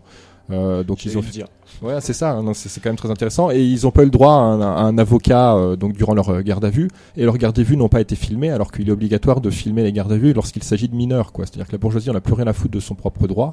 Et là, je pense qu'elle elle voulait vraiment pas qu'en plus de ce mouvement des gilets jaunes, euh, il y ait au même moment des mobilisations lycéennes et étudiantes. Donc là, il y a vraiment que la répression, la terreur s'il le faut, pour faire rentrer les jeunes chez eux. quoi. Hein. D'ailleurs, il y a eu plusieurs blessés également à coup de flashball durant la semaine. L'Express a révélé, enfin, a cité un policier qui disait, un CRS qui disait que les consignes au niveau du tir de grenade lacrymogène, c'était désormais de faire des tirs tendus à hauteur d'homme, ce qui est enfin en total, enfin c'est totalement illégal jusqu'à présent. À Marseille, une grand-mère a été tuée justement par un tir de grenade lacrymogène dans la tête. Enfin, il y a vraiment un contexte effectivement où là, il ne reste plus que la répression parce que de toute façon tout, le reste a échoué et les, fameux partenaires sociaux sont totalement largués. Oui, d'ailleurs, Brunel, tu devrais le préciser. Hein, cette dame est morte, mais euh, quand même, comme disait le, commentateur. Euh, D'Alliance, ouais. Ouais, hein. ouais, elle avait l'âge pour mourir. Elle a vu un truc comme ça. On voit vraiment le, cynisme de la bourgeoisie et de ses chiens de garde, quoi. Et il y a aussi pendant toute la semaine, euh, enfin ils n'ont pas arrêté de, enfin ils ont cherché à, terroriser en fait l'opinion, la, population, euh, en disant que les gilets jaunes allaient revenir avec des armes pour buter des gens. Euh. Ils préparaient le terrain en réalité. en fait, moi j'avais plus peur de plutôt que ce soit les flics qui nous butent en manif. Et ouais ouais, c'est en fait ils jouent sur tous les tableaux. Ça risque la démocratie risque de, de tomber. Enfin c'est c'était quand même, euh, enfin, ouais, c'était hallucinant. La question qu'on peut se poser, c'est est-ce que le dispositif qui a été mis en place hier va pouvoir comme ça se pérenniser? Oui. Moi, je suis vraiment pas sûr et je leur souhaite bien du courage du reste parce que sortir l'armée dans les rues sous le régime euh, dans lequel on est, malgré tout, euh, c'est une prise de risque extrême. Il n'y a pas les structures pour la dictature faut pas se mentir, on a un corps militaire qui est pas là pour ça. Bon, alors, bien sûr qu'il y a une armée de métier, mais enfin bon, euh, euh, l'armée qui tire sur la, sur, sur la foule, il faut qu'il y ait derrière tout un travail, ne serait-ce qu'idéologique, de, et, idéologique, organique, en termes de structuration de l'armée. Là, enfin, à ce que je sache, il n'a pas vraiment eu lieu, quoi. Pas dans la société dans laquelle on est, en 2018 je, suis peut-être trop affirmatif là, mais je, leur souhaite quand même bien du courage, quoi. bon, ça, transparaît de partout. Hein. Euh, une grosse partie des flics euh, est épuisée, euh, pas d'accord, et même et même plutôt satisfait de, voir bah, des gilets jaunes bouger. donc ça, ça bouge pas mal aussi dans les corps répressifs. On est très très loin du maillage ultra efficace euh, dont disposent des pouvoirs dictatoriaux pour pouvoir euh, combattre euh, efficacement la population. Hein. Donc il va falloir qu'ils fassent très très vite là. Hein. Mais par quel moyen Par quel biais? Je sais pas là. Donc foutre l'armée dans les rues demain, hormis là c'est même plus des, gouttes d'essence qui vont jeter, c'est des barils entiers sur le feu, ça va rien faire d'autre. Hein. Donc c'est pour ça qu'il y a une impasse aussi hein, à ce niveau-là, en termes des moyens qui peuvent être, euh, qui peuvent être suscités, activés par, euh, par la, classe, euh, la classe capitaliste. Quoi. C'est pas, on n'est pas au fin fond, euh, je sais pas, moi, d'un pays d'Amérique latine, on n'est pas au Honduras ou c'est, c'est, autre chose là. Si, si, si vraiment il y a une dictature, s'il y a, parce que ça sera ça. Tu mets l'armée dans la rue contre la population. Enfin bon, euh, en tout cas, il y aura des, y tout le monde le dira quoi. Donc de fait, ça sera vu comme ça quoi.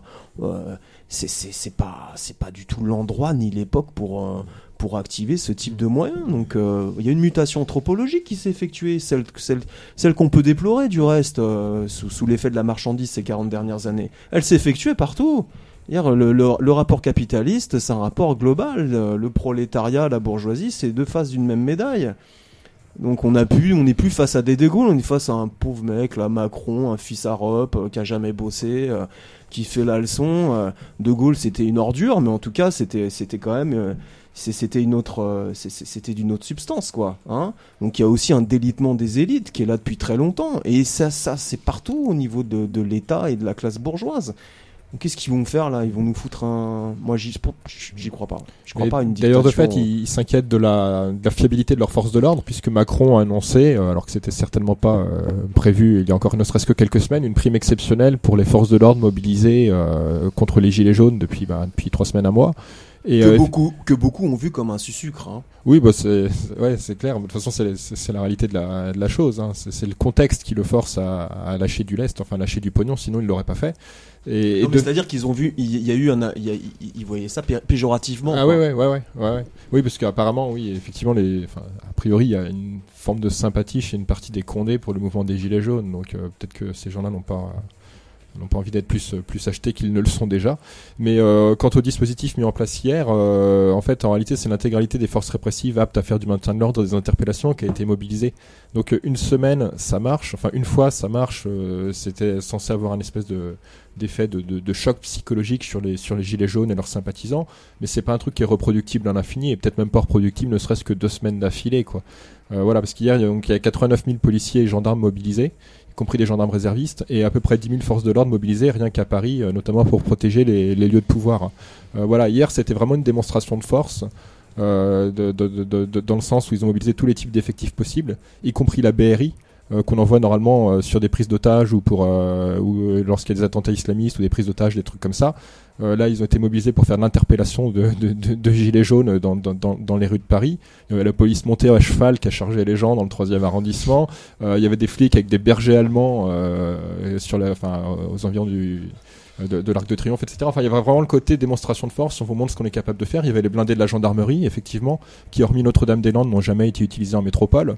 Euh, donc il y a tout ce côté-là, vraiment, mais qui qui euh, qui peut, enfin, qui peut marcher, commettre aussi est également totalement contre-productif, parce que ça revient à faire ce que tu disais, ça revient à acheter des des, des, des, des, des- des barils de de- de- de- de- d'essence sur le sur le, le feu de la contestation sociale, quoi. Mais il s'agissait Ouais, pas puis ça- peut-être de. Oui.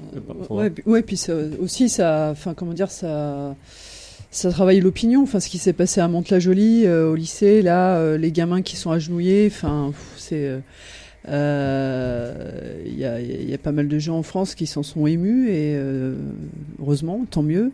Et euh, il y a ça, il y a, il y a l'opinion et puis euh, aussi euh, bah, les mecs au bout de quatre semaines, enfin les gendarmes, les policiers, ils commencent un peu à être à bout là. Et euh, aussi, euh, j'ai vu tourner la, euh, la semaine dernière, enfin, comme quoi un préavis de grève était déposé euh, auprès d'un syndicat de police, je sais Oui, plus Vigie, lequel. Vigie. Vigie, c'est le personnel ouais. technique administratif. Ouais, c'est Ouais, le personnel CGT, technique, mais à la fois, euh, ben, si les mecs qui doivent faire la cuisine pour euh, fournir les CRS, faire en sorte qu'il y ait toute la logi- logistique pour que euh, les patrouilles puissent se déployer au sol. Et si eux ils font grève, c'est sûr que ça, ça, ça compromet l'activité euh, de répré- enfin voilà, la répression dans la rue quoi. Et euh, du coup, je sais pas ce qu'il en a été s'ils ont s'ils ont fait leur grève. Apparemment non. Enfin, Ah bon? Je sais pas. je sais pas. Ça, je crois que le préavis commençait en même temps que le préavis C'est de la, samedi, la ouais, hier, CGT, euh, c'est-à-dire euh, soit hier, soit demain, mais enfin en tout cas. C'était euh, hier qui ouais, commençait, préavis de ouais, grève illimité. Ouais. Ouais. C'est la seule fraction des, des condés qui peut faire grève, hein, puisqu'en Ouais, fait, ouais, euh, le- le- le- les fonctions support, quoi. Voilà, Tout ce qui est c'est pas le, le droit de grève a été acheté hein, Mm. euh, chez les flics. Mais il s'agissait de, de, de, de réécrire une, enfin, il y avait une forme de narration sur Paris qui a été, qui a été faite. Mais enfin, on l'a constaté hier. Enfin, tu le disais tout à l'heure, Brunel. Enfin, tu peux le redire. Je crois que c'était par rapport à, par rapport à la casse. Bah non, mais hier, hier, hier, c'était un exercice de propagande. Oui, voilà, C'est bon. de la propagande partout. Parce que ce qui est intéressant aussi de voir, c'est que euh, les médias, c'est devenu le principal ressort de la guerre qu'est en train de mener la, la bourgeoisie pour essayer d'éteindre cette contestation. Donc c'est très fragile. Hier, Castaner qui a félicité les flics relayés en permanence par les flics qui étaient sur les plateaux de télé. Mais ça servait à pas grand chose puisqu'il y avait le no- même, ils ont été obligés de le concéder le même nombre de personnes dans la rue et que aujourd'hui, le lendemain, faut pas attendre trois semaines, mais le lendemain, bah, la mairie de Paris, eh, qu'est-ce qu'elle dit? Elle dit qu'il y a eu plus de dégâts que, Que euh, dernière, samedi ouais, 1er ouais, décembre. Donc ça n'a pas marché. Mais Ça a échoué, sur- sur le- contrairement au triomphalisme euh, qui, qui nous était servi hier. Ça a totalement échoué, quoi. Sur, Oui, le, sur le rôle des médias, effectivement, euh, sur BFM, il y avait un, un spécialiste, je sais plus lequel, un, un expert à la con, là, qui euh, textuellement se réjouissait que l'ordre règne à Paris, quoi. C'est-à-dire qu'il enfin, il se rend même pas compte de. Ah, c'est Rizet, oui, c'est Rizet, c'est le Ouais, c'est ça, spécialiste. ouais, c'est le ouais, mec, oui, ouais, c'est ça. ouais. ouais. Rizet, ouais. Il, aurait dû être, il aurait dû être avec nous à Saint-Lazare, il aurait vu comment l'ordre régnait. Il se rend même pas compte de la, de la portée historique de ses propres propos, quoi. L'ordre règne à Paris, enfin, c'est une charge, euh, enfin, le mec, on dirait un, on- je sais pas, on dirait Maxime Ducamp ou je sais pas qui, au lendemain de la commune, enfin, au lendemain de la semaine sanglante, quoi. C'est, Euh, Cela dit, il y a eu une pri- il est évident qu'il y a eu une priori, enfin, euh, ils ont priorisé le fait qu'il n'y ait pas de mort parce qu'effectivement, ça aurait pu très vite dégénérer. On l'a constaté euh, du côté de Saint-Lazare quand la manifestation était repoussée vers République. Il est évident que l'objectif, il était, il était de, de pousser les gens Loin de- des de quartiers certaines- riches. de- voilà, loin des loin des bourgeois. quartiers bourgeois, pour moins, un, peu, un peu moins les effrayer, tout en permettant aux gens de casser tranquillement jusqu'à ce que la manifestation s'épuise d'elle-même. Enfin, il y avait une stratégie véritable de, bah, pas de confrontation parce que ce n'était pas leur objectif, mais au moins que les gens se tirent ailleurs, quoi, qu'ils aillent casser, Ouais. mais Et ailleurs. D'ailleurs, hier, comme le samedi d'avant, le gros des interpellations en Ile-de-France a été fait avant la manif. C'est-à-dire que c'est même pas des interpellations réalisées euh, à l'occasion de- de- d'émeutes avec les forces de l'ordre, de, de, de casses, de pillages ou autres. hein. C'est c'est des gens qui sont arrêtés en amont, en fait, quoi. Et où, en fait, en réalité, il n'y a pas grand chose à leur, euh, leur, euh, leur reprocher, quoi. Si ce n'est la possession d'un gilet jaune, de, de sérum physiologique, de lunettes de plongée ou autre euh, arme de guerre, comme on dit sur, sur BFM, quoi. Oui, Oui, mais enfin, Belloubet dit qu'il n'y a eu aucune, ar- aucune arrestation préventive. si tu l'as entendu aujourd'hui. eu- Mais moi- alors moi, moi qui, qui suis venu avec mon sérum physiologique, je me suis dit merde, je vais peut-être me faire arrêter. Enfin, je vous avouerai que j'ai été contrôlé par personne. hein. enfin, pr- préventivement en tout cas. Euh, moi, j'avais envie de parler aussi euh, de l'aspect, euh, bah, pour le beaucoup qualitatif des choses, parce que on parlait tout à l'heure de du quantitatif, mais on, doit bien constater, enfin, que la chose n'est pas que parisienne. Et bien évidemment, ça brûle un peu partout, ça conteste un peu partout. On devait avoir des, copains de Toulouse qui devaient intervenir, ça s'est pas fait pour, pour X raisons. On espérera avoir un, peu de retour. Euh, mais euh, globalement, euh, il y a quand même eu euh, 2500 points de gilets jaunes qui ont pris forme plus ou moins spontanément. Alors je sais pas où commence la spontanéité ou où elle s'arrête, mais enfin en l'occurrence, euh, 2500 points de, ralliement, c'est sans commune mesure sur différents aspects. Je trouve que c'est assez inédit. Enfin en l'occurrence, que, que ce soit mis en forme aussi sur autant de points et que finalement les, les mouvements prennent forme sur toutes les grandes euh, métropoles, euh, c'est quand même assez inédit aussi, parce qu'on on- on est parisien, enfin dans la région parisienne, mais euh, Bordeaux, euh, Lyon, euh, Toulouse, Marseille. euh, Marseille, bien sûr, il y a quand même des choses qui se passent aux quatre coins de, de la France. Là, là aussi, c'est assez inédit, enfin, d'une manière assez, assez prolongée sur autant de points. On, doit bien constater quand même que, que, que, que la, la- la forme a, a débordé et que maintenant on est, on est dans une autre phase, quoi. Que, que c'est pas euh, sporadique euh, et que ça reste pas ancré sur, sur ce que cer- certains euh, euh, géographes parlent de diagonale du vide, par exemple. Oui, Sandra? Non, mais je voulais juste te, ouais. te- te poser une question. C'est vrai que ça fait longtemps qu'on n'a pas vu ça en, en termes de mouvement social. Ça peut peut-être faire penser à la Révolution française, non? Un peu cet aspect-là ou... Alors, évidemment, comparaison n'est pas raison, mais euh, le fait que tout bouge là, c'est vrai que c'est en province, euh, en métropole, enfin en métropole, en, dans les- en- À la Réunion, les capitale. aussi, ouais, oui. partout. Oui, en métropole et à la Réunion aussi. Ouais. Mais justement, enfin, euh, enfin, tous les mois qui précèdent la Révolution française, euh, là où ça bouge le plus, euh, c'est dans, c'est en province. Donc, euh, c'est autour euh, euh, de la question des subsistances, avec euh, des premières opérations de taxation. Enfin, c'est, euh, c'est une émeute euh, au niveau, euh, enfin, enfin, au niveau national, quoi. Et euh, c'est ensuite qu'il se passe des trucs à Paris, que tu as les, as les émeutes, les incendies d'octroi euh, aux barrières, euh, là où rentraient les marchandises et qui étaient responsables justement du coût élevé des marchandises qui rentraient dans la capitale. Ça, c'est en juillet 89. Mais tous les mois qui précèdent, enfin même l'année qui précède presque, ouais, c'est en province. Mmh mmh.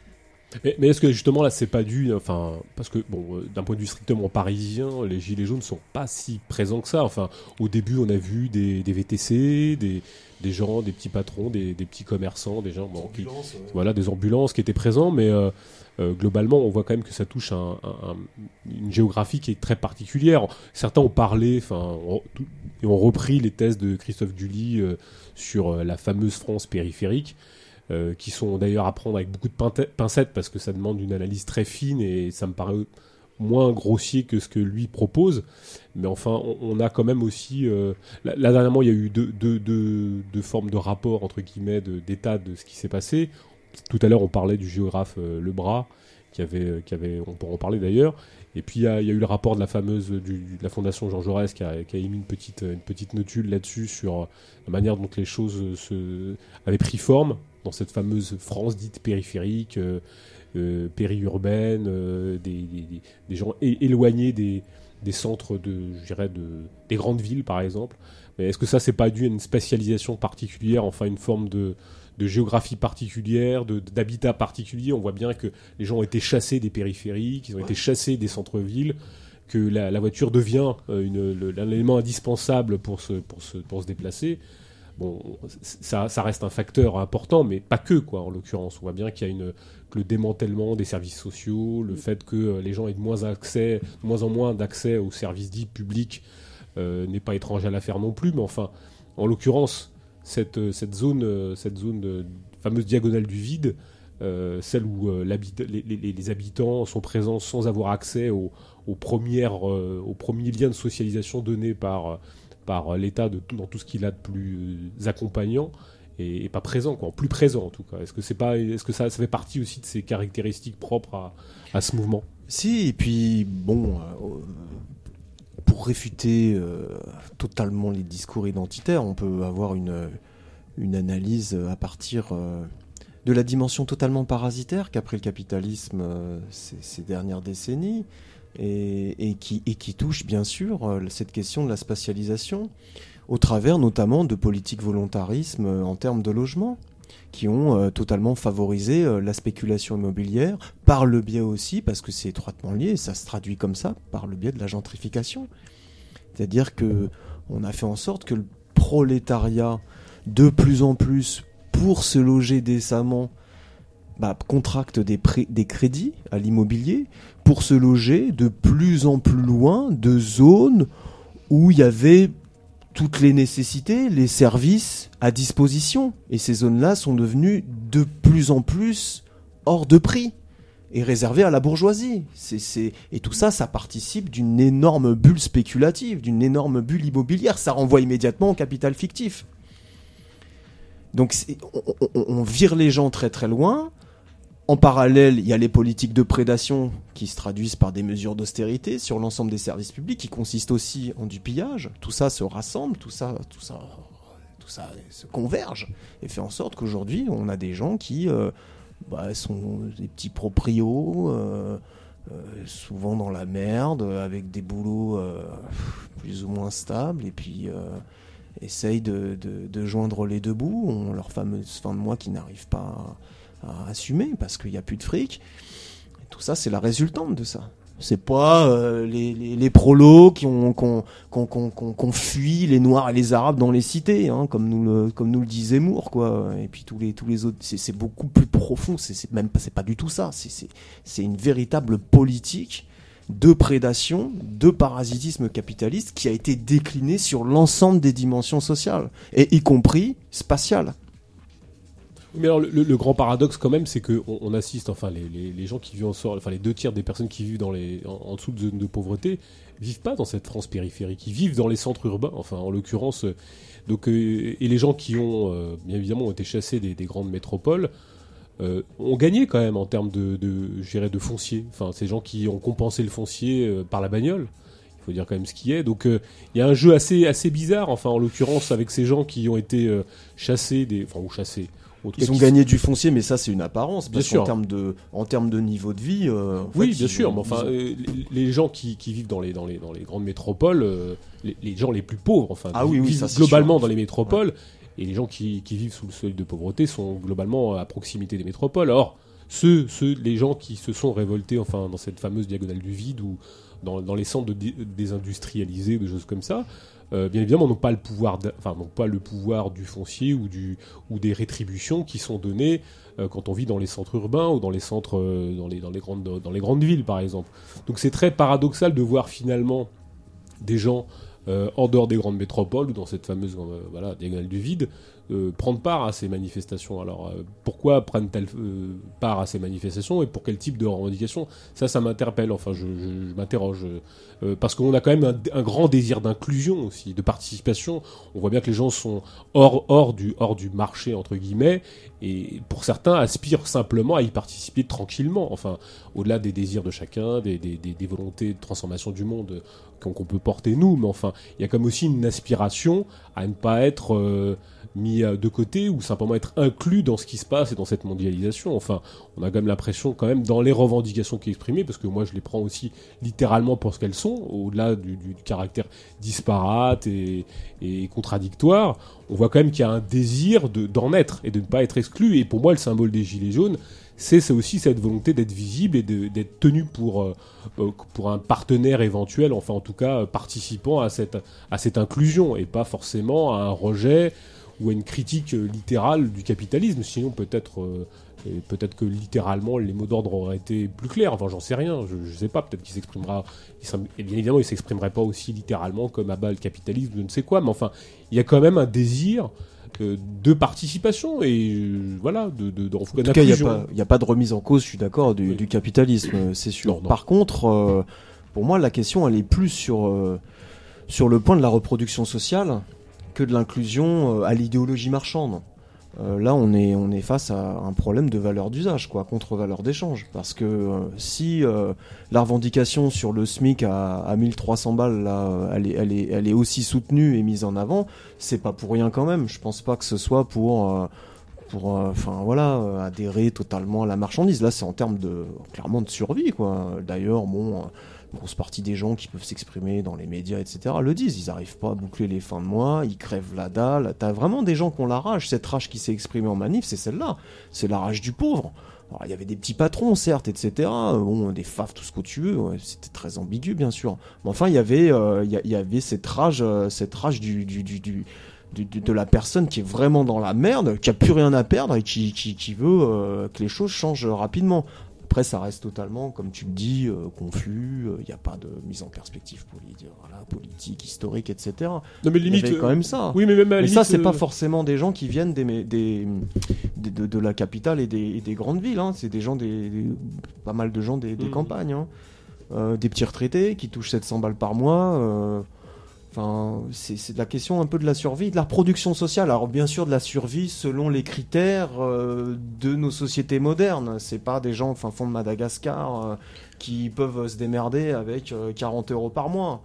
Euh, bon, bon, ça c'est ça c'est c'est la société qui est comme ça. hein. C'est- Parce qu'on va, pas- on va passer, le, le SMIC va passer à 1190 euros, euh, je crois, euh, net. À 1003, Ouais, à 1300 net, voilà, ouais, voilà. c'est ça que j'ai entendu. Bon, euh, il- ou je sais plus exactement, enfin, le- le- le- le- la somme exacte. Enfin, il va Quoi, tu passer. veux dire la, la Il y a une annonce, il y a une non, non, annonce. non, mais on va passer. Non, mais, non, mais il va être valorisé au 1er janvier et on Ah, de arrivera. 3%. Voilà, on va arriver Ah à oui. peu près à 1190 euros net. Ah oui, oui. oui, Ah oui. oui. 1300, Voilà. c'est ce qui c'est la Voilà. oui, Mais c'est la revendication. ouais. Mais je, la revendication est 1300. Je, Mm. je dirais qu'avec un peu d'effort, on n'y est pas, on n'est pas très loin, quoi. Enfin, Ah oui, dire, mais là, ça, là, euh, Voilà. bon, après, je veux pas jouer les économistes de service. euh, parce que je- il faut, il faut suis l'allon- pas il faut l'allonger, c'est puis- sûr. Ah bah non, mais là, ça poserait un gros problème Bien au sûr, patronat. hein. Bien sûr. Parce que putain, augmenter le salaire minimal euh, de, de plus de 150 balles, non, c'est chaud. Ils- vont, ils peuvent pas faire ça les bourges là. C'est impossible. Pour Mais- pourquoi c'est ça, la- ça merde. Mais pourquoi c'est les ça Allemands- l'impasse en Non, fait. c'est ça l'impasse. Ouais, ouais. Et pourquoi elle a demandé à l'État? C'est ça qui, qui pose encore plus problème. Mais genre, historiquement, euh, a priori, euh, je dirais, comme dirait l'autre, l'État ne peut plus rien, quoi, ou peut pas grand-chose. En fait, je pense que le, cette plateforme de revendication, bon, encore une fois, je sais pas à quel point elle, colle à, à ce que pense la majorité des Gilets jaunes, mais elle est effectivement ré- ré- révélatrice des illusions du- du- du- d'une fraction du prolétariat, tout simplement. C'est-à-dire à la fois dans l'appel à l'État qu'au moyen de, de régler des, des, des- des problèmes, euh, alors que l'État c'est le problème, quoi, c'est pas la solution, et à la fois effectivement dans le, dans, dans, dans, sur cette plateforme là, on voit à la fois en gros les revendications de la, de la France insoumise, et puis une, une, une revendication euh, qui sont euh, nationalistes voire xénophobes, qui viennent du programme de, de Marine Le Pen, etc. Bah, ça montre juste, oui, le fait qu'il y ait une persistance de, de, d'illusions, voilà, dans, d'illusions dans l'État, de, d'illusions peut-être dans l'idée que si c'était Mélenchon ou Ruffin au pouvoir, ce serait mieux, et puis même, bah, plus grave encore, quoi, euh, à la marge, il y a des, des, des, des revendications hein, sur le- l'expulsion des demandeurs d'asile euh, qui sont déboutés de leur droit d'asile, qui sont clairement xénophobes, et qui, Avec un peu d'humanité. Ouais, parce qu'il faut les expulser rapidement. Ouais, mais, mais du coup, voilà, qui traduisent, faut pas, faut pas se mentir. Je pense le, le- les, les illusions dans, dans, dans, dans, dans- enfin, qui, qui existent, qui existent encore, en tout cas, au, au sein de, bah, de- du prolétariat en général et d'une fraction des gilets jaunes en particulier, quoi, tout simplement. Oui, puis est-ce qu'elle elle s'exprime pas non plus littéralement par le, le mot d'ordre de Macron d'émission? Parce qu'en fait, euh, on, on va dire que tout se trouve autour de ça. C'est-à-dire, il y a- il y, a, une, il y a une- une illusion aussi, enfin une incompréhension, en tout cas. Quelque chose s'est cristallisé autour de sa, sa- sa personnalité qui est manifeste, enfin, qui est, qui est un symptôme euh, d'une, ou en tout cas d'un rejet d'un type de d'incarnation Ouais. du pouvoir, enfin, qui est, qui est à la fois antinomique de ce qu'a été euh, le président normal, dont les gens ne voulaient pas forcément euh, et trouvaient ça assez ridicule. Lui a voulu prendre l'antithèse de cette manière de fonctionner et puis se ramasse euh, littéralement. Enfin, euh, ça pose problème aussi cette, volonté de Macron d'émission, même dans ce qu'on a entendu d'hier de, de problématiques de gens qui se voulaient un peu radicaux. Enfin, hier a été scandé Macron d'émission. Enfin, on n'était pas, on était dans des mots d'ordre assez, euh, enfin, Macron d'émission quand même. Enfin, franchement. En fait, ce mot d'ordre, il est, il est ambivalent, je pense, parce que d'un côté, en fait, Macron démission, ça sous-entend que s'il démissionne et qu'on change pas le fond du problème, il y aura juste d'autres élections et que du coup, ce sera mieux avec quelqu'un d'autre. Donc là, en fait, euh, ça pourrait traduire une forme d'illusion dans la politique politicienne. Mais d'un autre côté aussi, si ce mot d'ordre a pris, c'est parce que c'est un mot d'ordre qui est, euh, qui, qui- qui est directement et, enfin, clairement politique en réalité. Alors, qui, qui est une impasse, mais qui est une impasse au moins sur le terrain politique. Et justement, euh, les, les, les, les- représentations ouvrières, partidaires ou syndicales, ont arrêté de faire de la politique. Quoi. Elles se vendent d'être, euh, enfin, les syndicats notamment, ils se disent apolitiques, etc. Euh, les, partis, bon, euh, enfin, les partis de gauche ou d'extrême gauche font du parasyndicalisme, se contentent de se mettre dans la roue des organisations syndicales à chaque mouvement social, etc. Euh, les critiquant vaguement, éventuellement en fin de mouvement, euh, juste pour sauver la face. Et, voilà, ce mot d'ordre, je pense que c'est effectivement une impasse, mais c'est s'il a pris, c'est aussi parce qu'en fait, c'était un mot d'ordre politique en réalité, quoi, qui plaçait les choses sur un terrain politique, quoi. Voilà. C'est c'est aussi le, le politique euh, qui, comment dire, euh, donc une revendication politique qui vient combler, euh, bah, euh, justement, tout le vide qui a été laissé par l'abandon de, de la problématique de classe euh, et euh, de la conflictualité de classe, la lutte des classes, euh, bah, entre le prolétariat et la bourgeoisie. Euh, c'est un peu ce qu'on disait dans le dans le tract qu'on enfin c'est ce qu'on disait dans le tract qu'on a écrit euh, avec négatif qu'on a distribué hier à la manif c'est c'est qu'en fait euh, Macron c'est voilà bah il condense enfin il est juste un des représentants de la classe bourgeoise quoi euh, donc euh, c'est là où on voit le flou euh, dans lequel sont une partie des prolétaires. À la fois, moi, je me demande si le comment dire le, le mot d'ordre Macron d'émission, ce serait pas comment dire un peu le juste enfin le quelque chose où si tu creuses un peu plus, ça traduirait pas euh, un refus du politique, en tout cas de la politique en tant que euh, activité séparée des, autres, enfin voilà, des autres secteurs de la vie, c'est-à-dire euh, la politique telle qu'elle a été imposée par la bourgeoisie depuis plus de deux siècles. Et dans ce sens-là, oui, ça pourrait être intéressant, voilà. Mais à voir. Je pense que ça peut aussi traduire le fait que la bourgeoisie s'est prise à son propre piège. Ces dernières décennies, euh, elle s'est échinée à faire en sorte que les lieux de, de, négociation, euh, de, pseudo-représentation euh, des intérêts contradictoires, c'est-à-dire en faire de la conception de la démocratie comme arène, comme... je trouve pas le nom, enfin peu importe. C'est-à-dire comme lieu où en fait les intérêts contradictoires puissent trouver une solution, soit effacés. Il y a un fantasme qui travaille la bourgeoisie, c'est celui de, ressembler, de devenir la monarchie, l'aristocratie. Il, y, a, ce fantasme qui travaille les têtes. Et Macron démission, c'est parce qu'aussi Macron est vu comme un monarque. C'est-à-dire que ça traduit aussi, à mon avis, dans la tête des gens, bah, ce qui s'est passé réellement, à savoir que de plus en plus les institutions ont été vues comme une véritable extériorité, un truc complètement étranger, lointain, une forme de pouvoir autoritaire qu'on subit. Il y a plus euh, parce que la bourgeoisie euh, de moins en moins euh, a utilisé des formes de maquillage pour essayer de séduire et d'absorber les velléités des masses. De toute façon, elle ne pouvait plus le faire les aspirations comme elle, elle, avait continué de le faire jusque dans les années 80. À partir des années 80, ça a été plutôt l'inverse. La construction de l'Union européenne, c'est aussi ça. Hein. C'est le fait que les sphères de décision, elles sont de moins en moins à la portée entre guillemets du contrôle citoyen, même si bon, voilà, vous pouvez comprendre que cette formule, bien sûr, je n'y souscris aucunement, mais enfin, ça se traduit comme ça, à savoir que il y a vraiment des institutions qui se sont élevées au-dessus des masses, qui se sont assumées comme telles. Et là, il y a une confusion qui est faite. C'est peut-être aussi d'ailleurs le, la, référence. On peut aussi peut-être expliquer par cet angle-là la référence à la Révolution française. C'est-à-dire que là, Macron, il est, il est vu comme un monarque. Mais c'est peut-être pas un hasard. Parce que la, bourgeoisie, pour tout un tas de raisons, et en premier le fait de défendre de façon très efficace et brutale ses intérêts, dans la crise globale du capitalisme dans laquelle elle est plongée, a fait en sorte que les institutions soient le plus efficientes possible, et ça, ça se traduit par le fait qu'elles sont de plus en plus hors de portée des masses. Le, ce consensus qui avait été euh, défini après-guerre, euh, pour ça aussi qu'il y a toutes ces références euh, au Conseil national de la résistance, etc. Ce pacte social, mais elle a été la première à chier dessus. Donc il y, y a, ça aussi. Et là, on a un petit mec là, qui est là, ce fils de bourge là, qui a jamais travaillé de sa vie, qui insulte les gens. Enfin, ils sont dans un fantasme, ils se font prendre aussi à leur propre piège. Donc c'est aussi ça Macron d'émission, quoi. À mon avis, hein. Faut reconnaître que Macron fait beaucoup pour le retour de la conscience de classe quand même. Il bah, lui reconnaître ça. Hein. Oui, et d'un autre côté, euh, il, il, tablait peut-être sur le fait qu'elle avait totalement disparu. D'un autre côté, on voit. Enfin, moi, j'ai pas envie d'élaborer plus particulièrement une analyse, mais euh, parce que j'aime bien prendre les choses assez littéralement. Mais euh, bon, on, il a demandé, enfin, à ce qu'on vienne le chercher. Donc, les gens se proposent de venir directement à l'Élysée. Hein, donc, à, ce niveau-là, je, je peux comprendre qu'on demande sa démission, puisque euh, venez me chercher, hein, traverser la rue, venez me chercher, enfin tout, ce mépris euh, qui, est, qui, est, une horreur.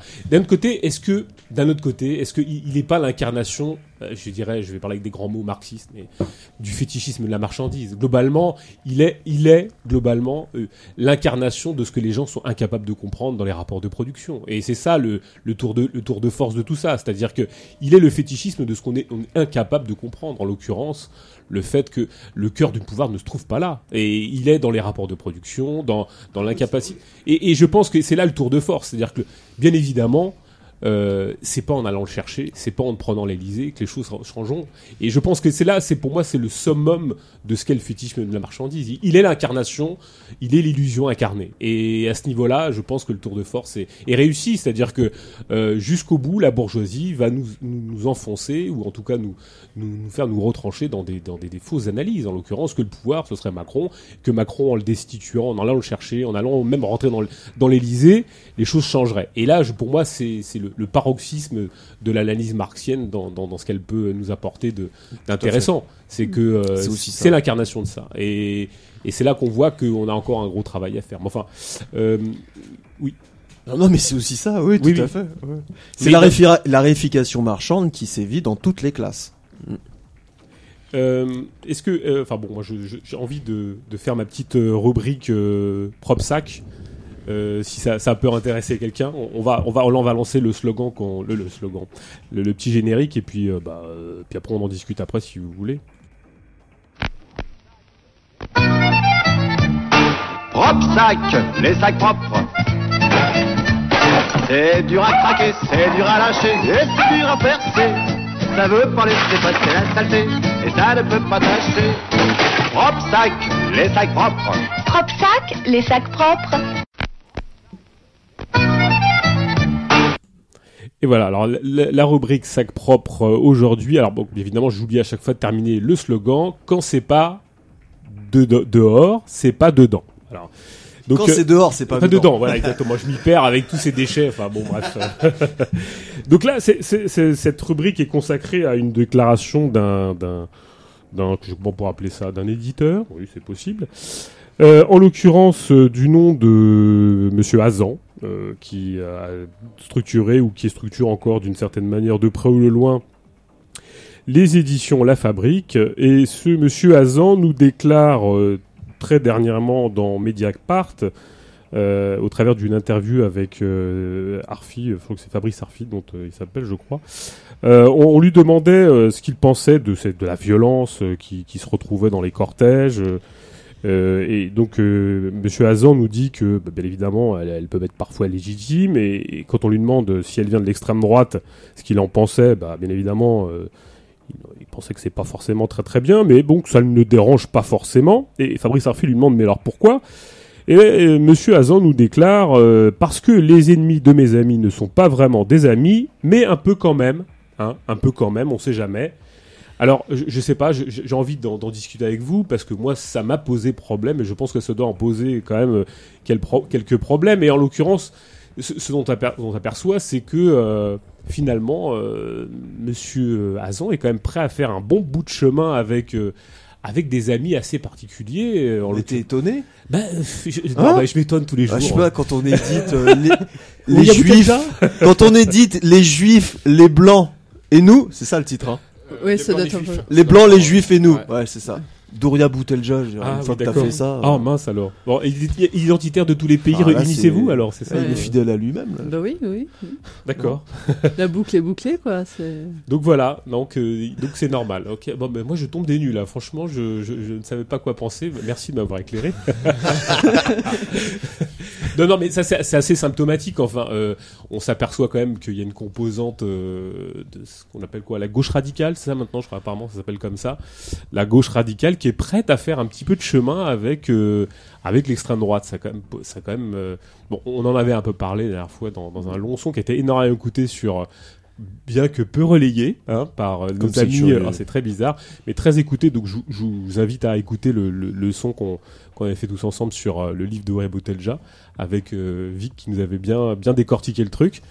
Euh, mais enfin, en l'occurrence, c'est là pour le coup, euh, j'ai l'impression de, de, de reprendre un peu le propos que je disais tout à l'heure, à savoir que il y avait une espèce de, de, jonction sur certaines thématiques entre euh, la gauche radicale, euh, racialiste, euh, identitaire, qui est prête à faire feu de tout bois, avec une extrême droite toujours identitaire. Enfin, et là, ça, ça- c'est quand même la manifestation de tout ça. Enfin, en l'occurrence, qu'on puisse balancer une merde pareille en plein mouvement social, c'est comme une belle grosse boule purte. euh, C'est typique quand même. Enfin, c'est assez dégueulasse quand même. hein. Je et, justement pour re- rebondir un peu sur euh, sur nos amis parce que maintenant on a compris qu'ils sont à nos amis hein, pour ceux qui se parce qu'il y avait un petit il y avait un petit opuscule euh, de du comité invisible qui s'appelle à nos amis donc nos amis manifestement sont d'extrême droite hein enfin sont leurs amis sont d'extrême droite hein. maintenant on a compris Euh, pour revenir un petit peu justement sur euh, toute cette euh, famille autour de lundi matin, j'aurais bien aimé qu'on parle un petit peu de cet article qui est paru dans lundi matin qui s'appelle Brunel, tu m'en avais parlé. Contribution à la rupture en cours. Ouais, contribution à la littérature en cours, qui, est- qui est assez symptomatique de, du, du, du mouvement actuellement, qui reprend un peu aussi toute, enfin qui balaye aussi toute une, toute une histoire du mouvement ouvrier, enfin qui renvoie au- aux poubelles euh, beaucoup de choses, enfin de, de- de- de- des pratiques de lutte des, des prolétaires qui tentent de s'auto-émanciper. Enfin c'est c'est assez dingue. Enfin ça, ça, ça, ça, ça court et ça j'ai l'impression que ça s'inscrit aussi dans cette euh, dans ce lot de, de thématiques postmodernes. euh, Oui, voilà. très dilatoire. hein. On se satisfait qu'il n'y ait pas trop de lutte au niveau de la production, que tout le discours qui porte sur cette dimension euh, soit devenu inaudible apparemment.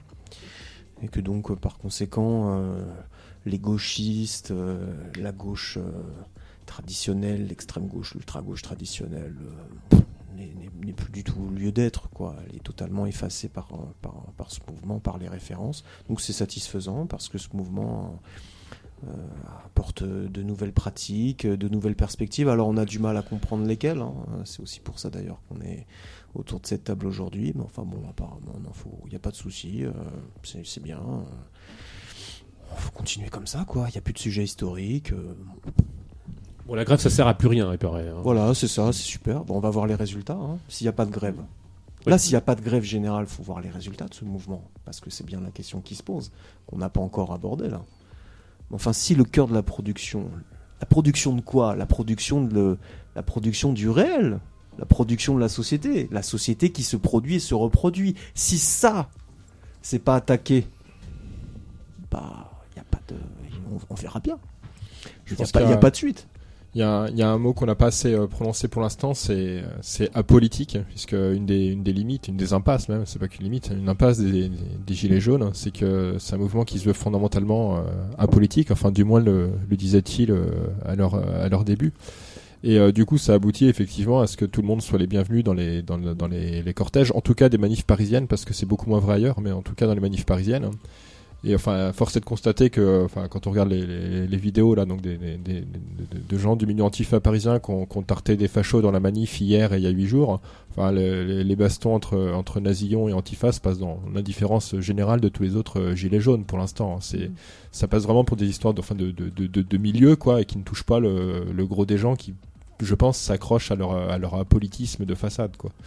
Donc voilà, il y a, cet aspect-là, et du coup, ça fait le lien avec ce que, avec ta, ta, ta citation de, Hazan, puisque donc apparemment, il faudrait pas faire le ménage dans les dans les cortèges, quoi, puisque ce serait des alliés de des alliés de circonstances, quoi. Et c'est en lien avec un truc plus fondamental. euh, de, de, toute cette euh, extrême gauche euh, ou à la gauche de l'extrême gauche qui, glorifie l'émeute pour l'émeute et l'insurrection pour l'insurrection.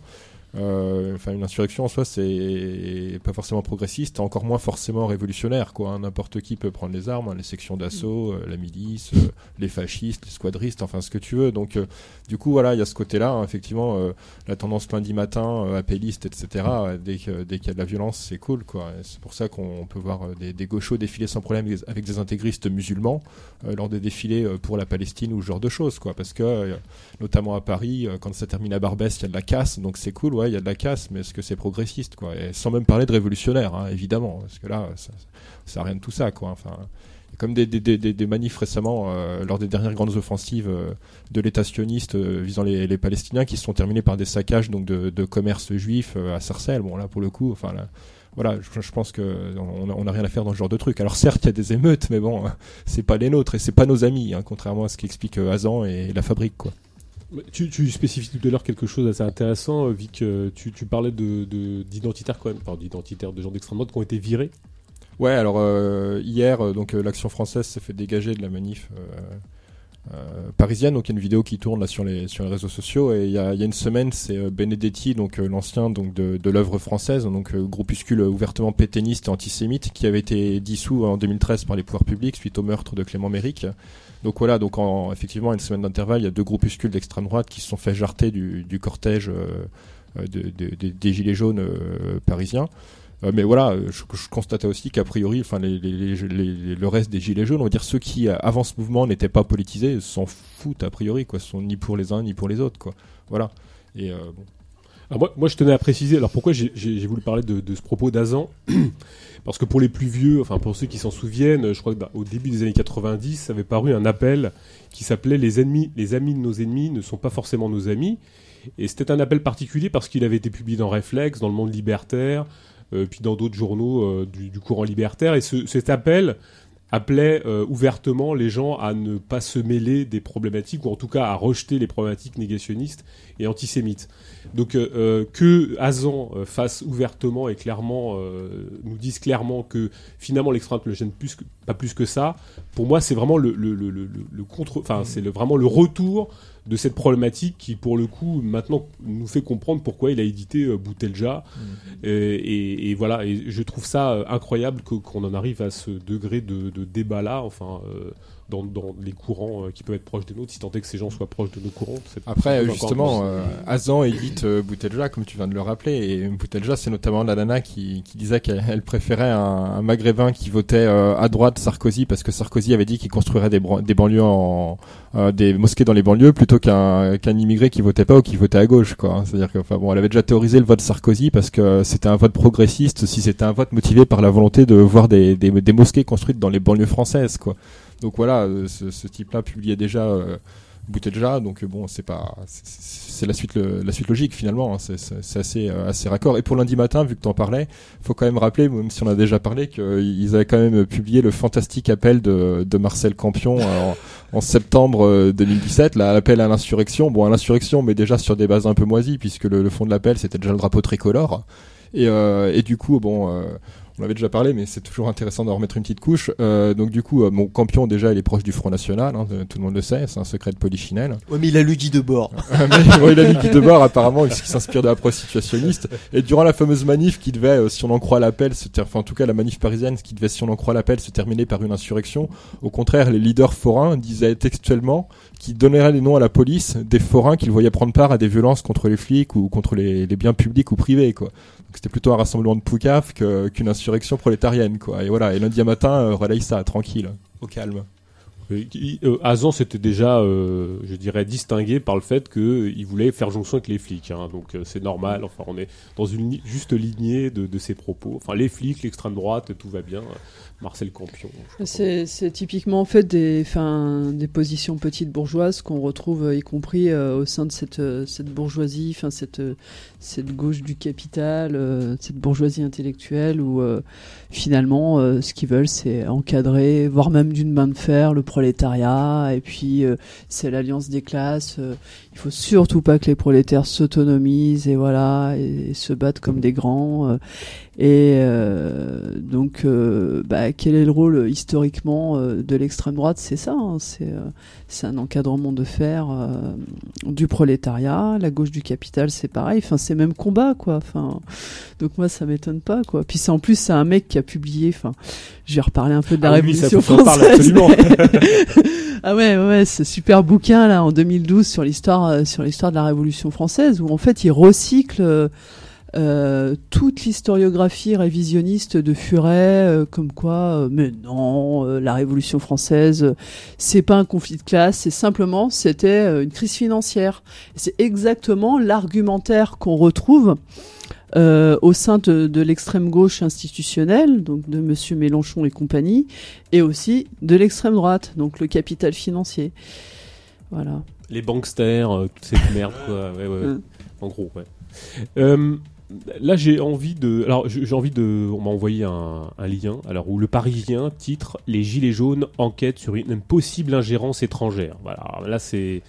Là, c'est l'ennemi de l'intérieur, enfin l'ennemi de l'extérieur qui vient à l'intérieur. Enfin c'est voilà, la Turquie, l'Iran. c'est voilà, je ne sais pas. Ce serait la Russie, là, a priori. Ouais, j'ai vu l'article. J'ai vu l'article en question. Ouais, ce serait la, la Russie qui serait. euh, Ils qui sont serait, forts. euh, Ils qui sont serait forts. derrière. Et j'ai vu aussi une, une analyste ou pseudo-experte sur euh, CNews, je crois, euh, qui expliquait que selon elle, c'était en partie les frères musulmans qui étaient à la, à la, à la manœuvre et que ça lui rappelait euh, euh, le, le, le début de la révolution égyptienne de, de 2011. Bon, en plus, la comparaison est débile puisqu'en fait, les frères musulmans, ils sont pour rien, ils étaient à la ramasse, ils ont eux-mêmes couru après le mouvement. Mais bon, le fait est que voilà, euh, tout est bon apparemment pour certains pseudo-experts pour trouver des, des raisons de discréditer le truc, quoi. Donc les frères musulmans, la Russie, je sais pas ce qu'on va nous inventer après, l'État islamique.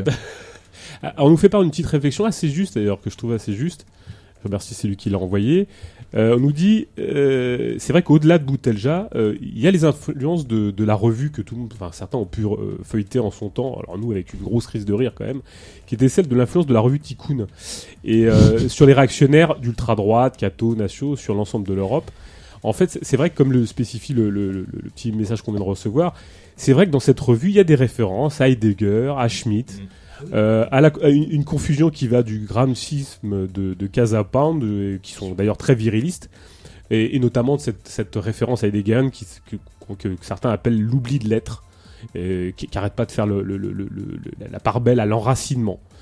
Donc c'est vrai que c'est une vraie, c'est vrai que tout, tout cet enracinement qui d'ailleurs va s'enraciner véritablement jusqu'à Tarnac, puisque c'est ça l'objectif, c'est quand même qu'on s'enracine dans les petites communes, Dans le terroir. dans le terroir, euh, à côté du bon peuple, bon petit peuple réel peut-être, moi je ne sais pas, faire des carottes bio, tout ça avec eux quoi quand même, on va quand même les aider. Tout ça procède effectivement d'une vision du monde assez assez réactionnaire, assez euh, assez étrange. Et c'est vrai qu'on l'a on l'a vu, enfin nous avec beaucoup de, enfin, on avait quand même beaucoup ri à l'époque parce que je pense peut-être aussi on n'avait pas beaucoup compris.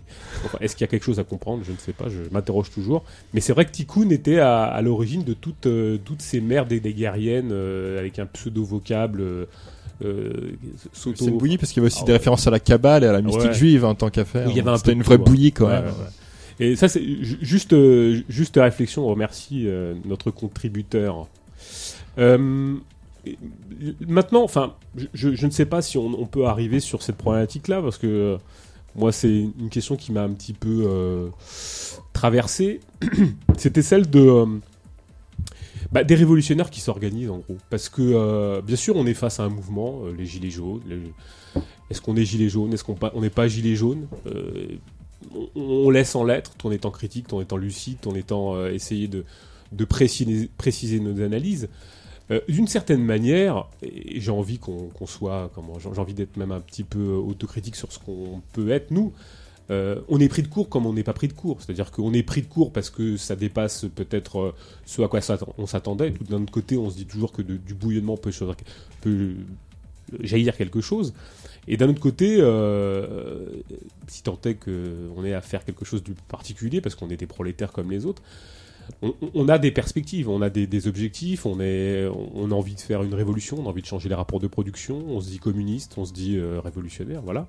Euh, c'est notre place, notre attitude, notre euh, la manière dont on s'insère dans tout ça. C'est-à-dire que on a bien évidemment un mouvement qui se veut gilet jaune, qui se veut soi-disant autonome, hors des partis ou des syndicats. A priori, ça pourrait nous faire plaisir. Or, or, or, l'autonomie en tant que telle ne suffit pas. Enfin, c'est pas plus un principe que le dirigisme.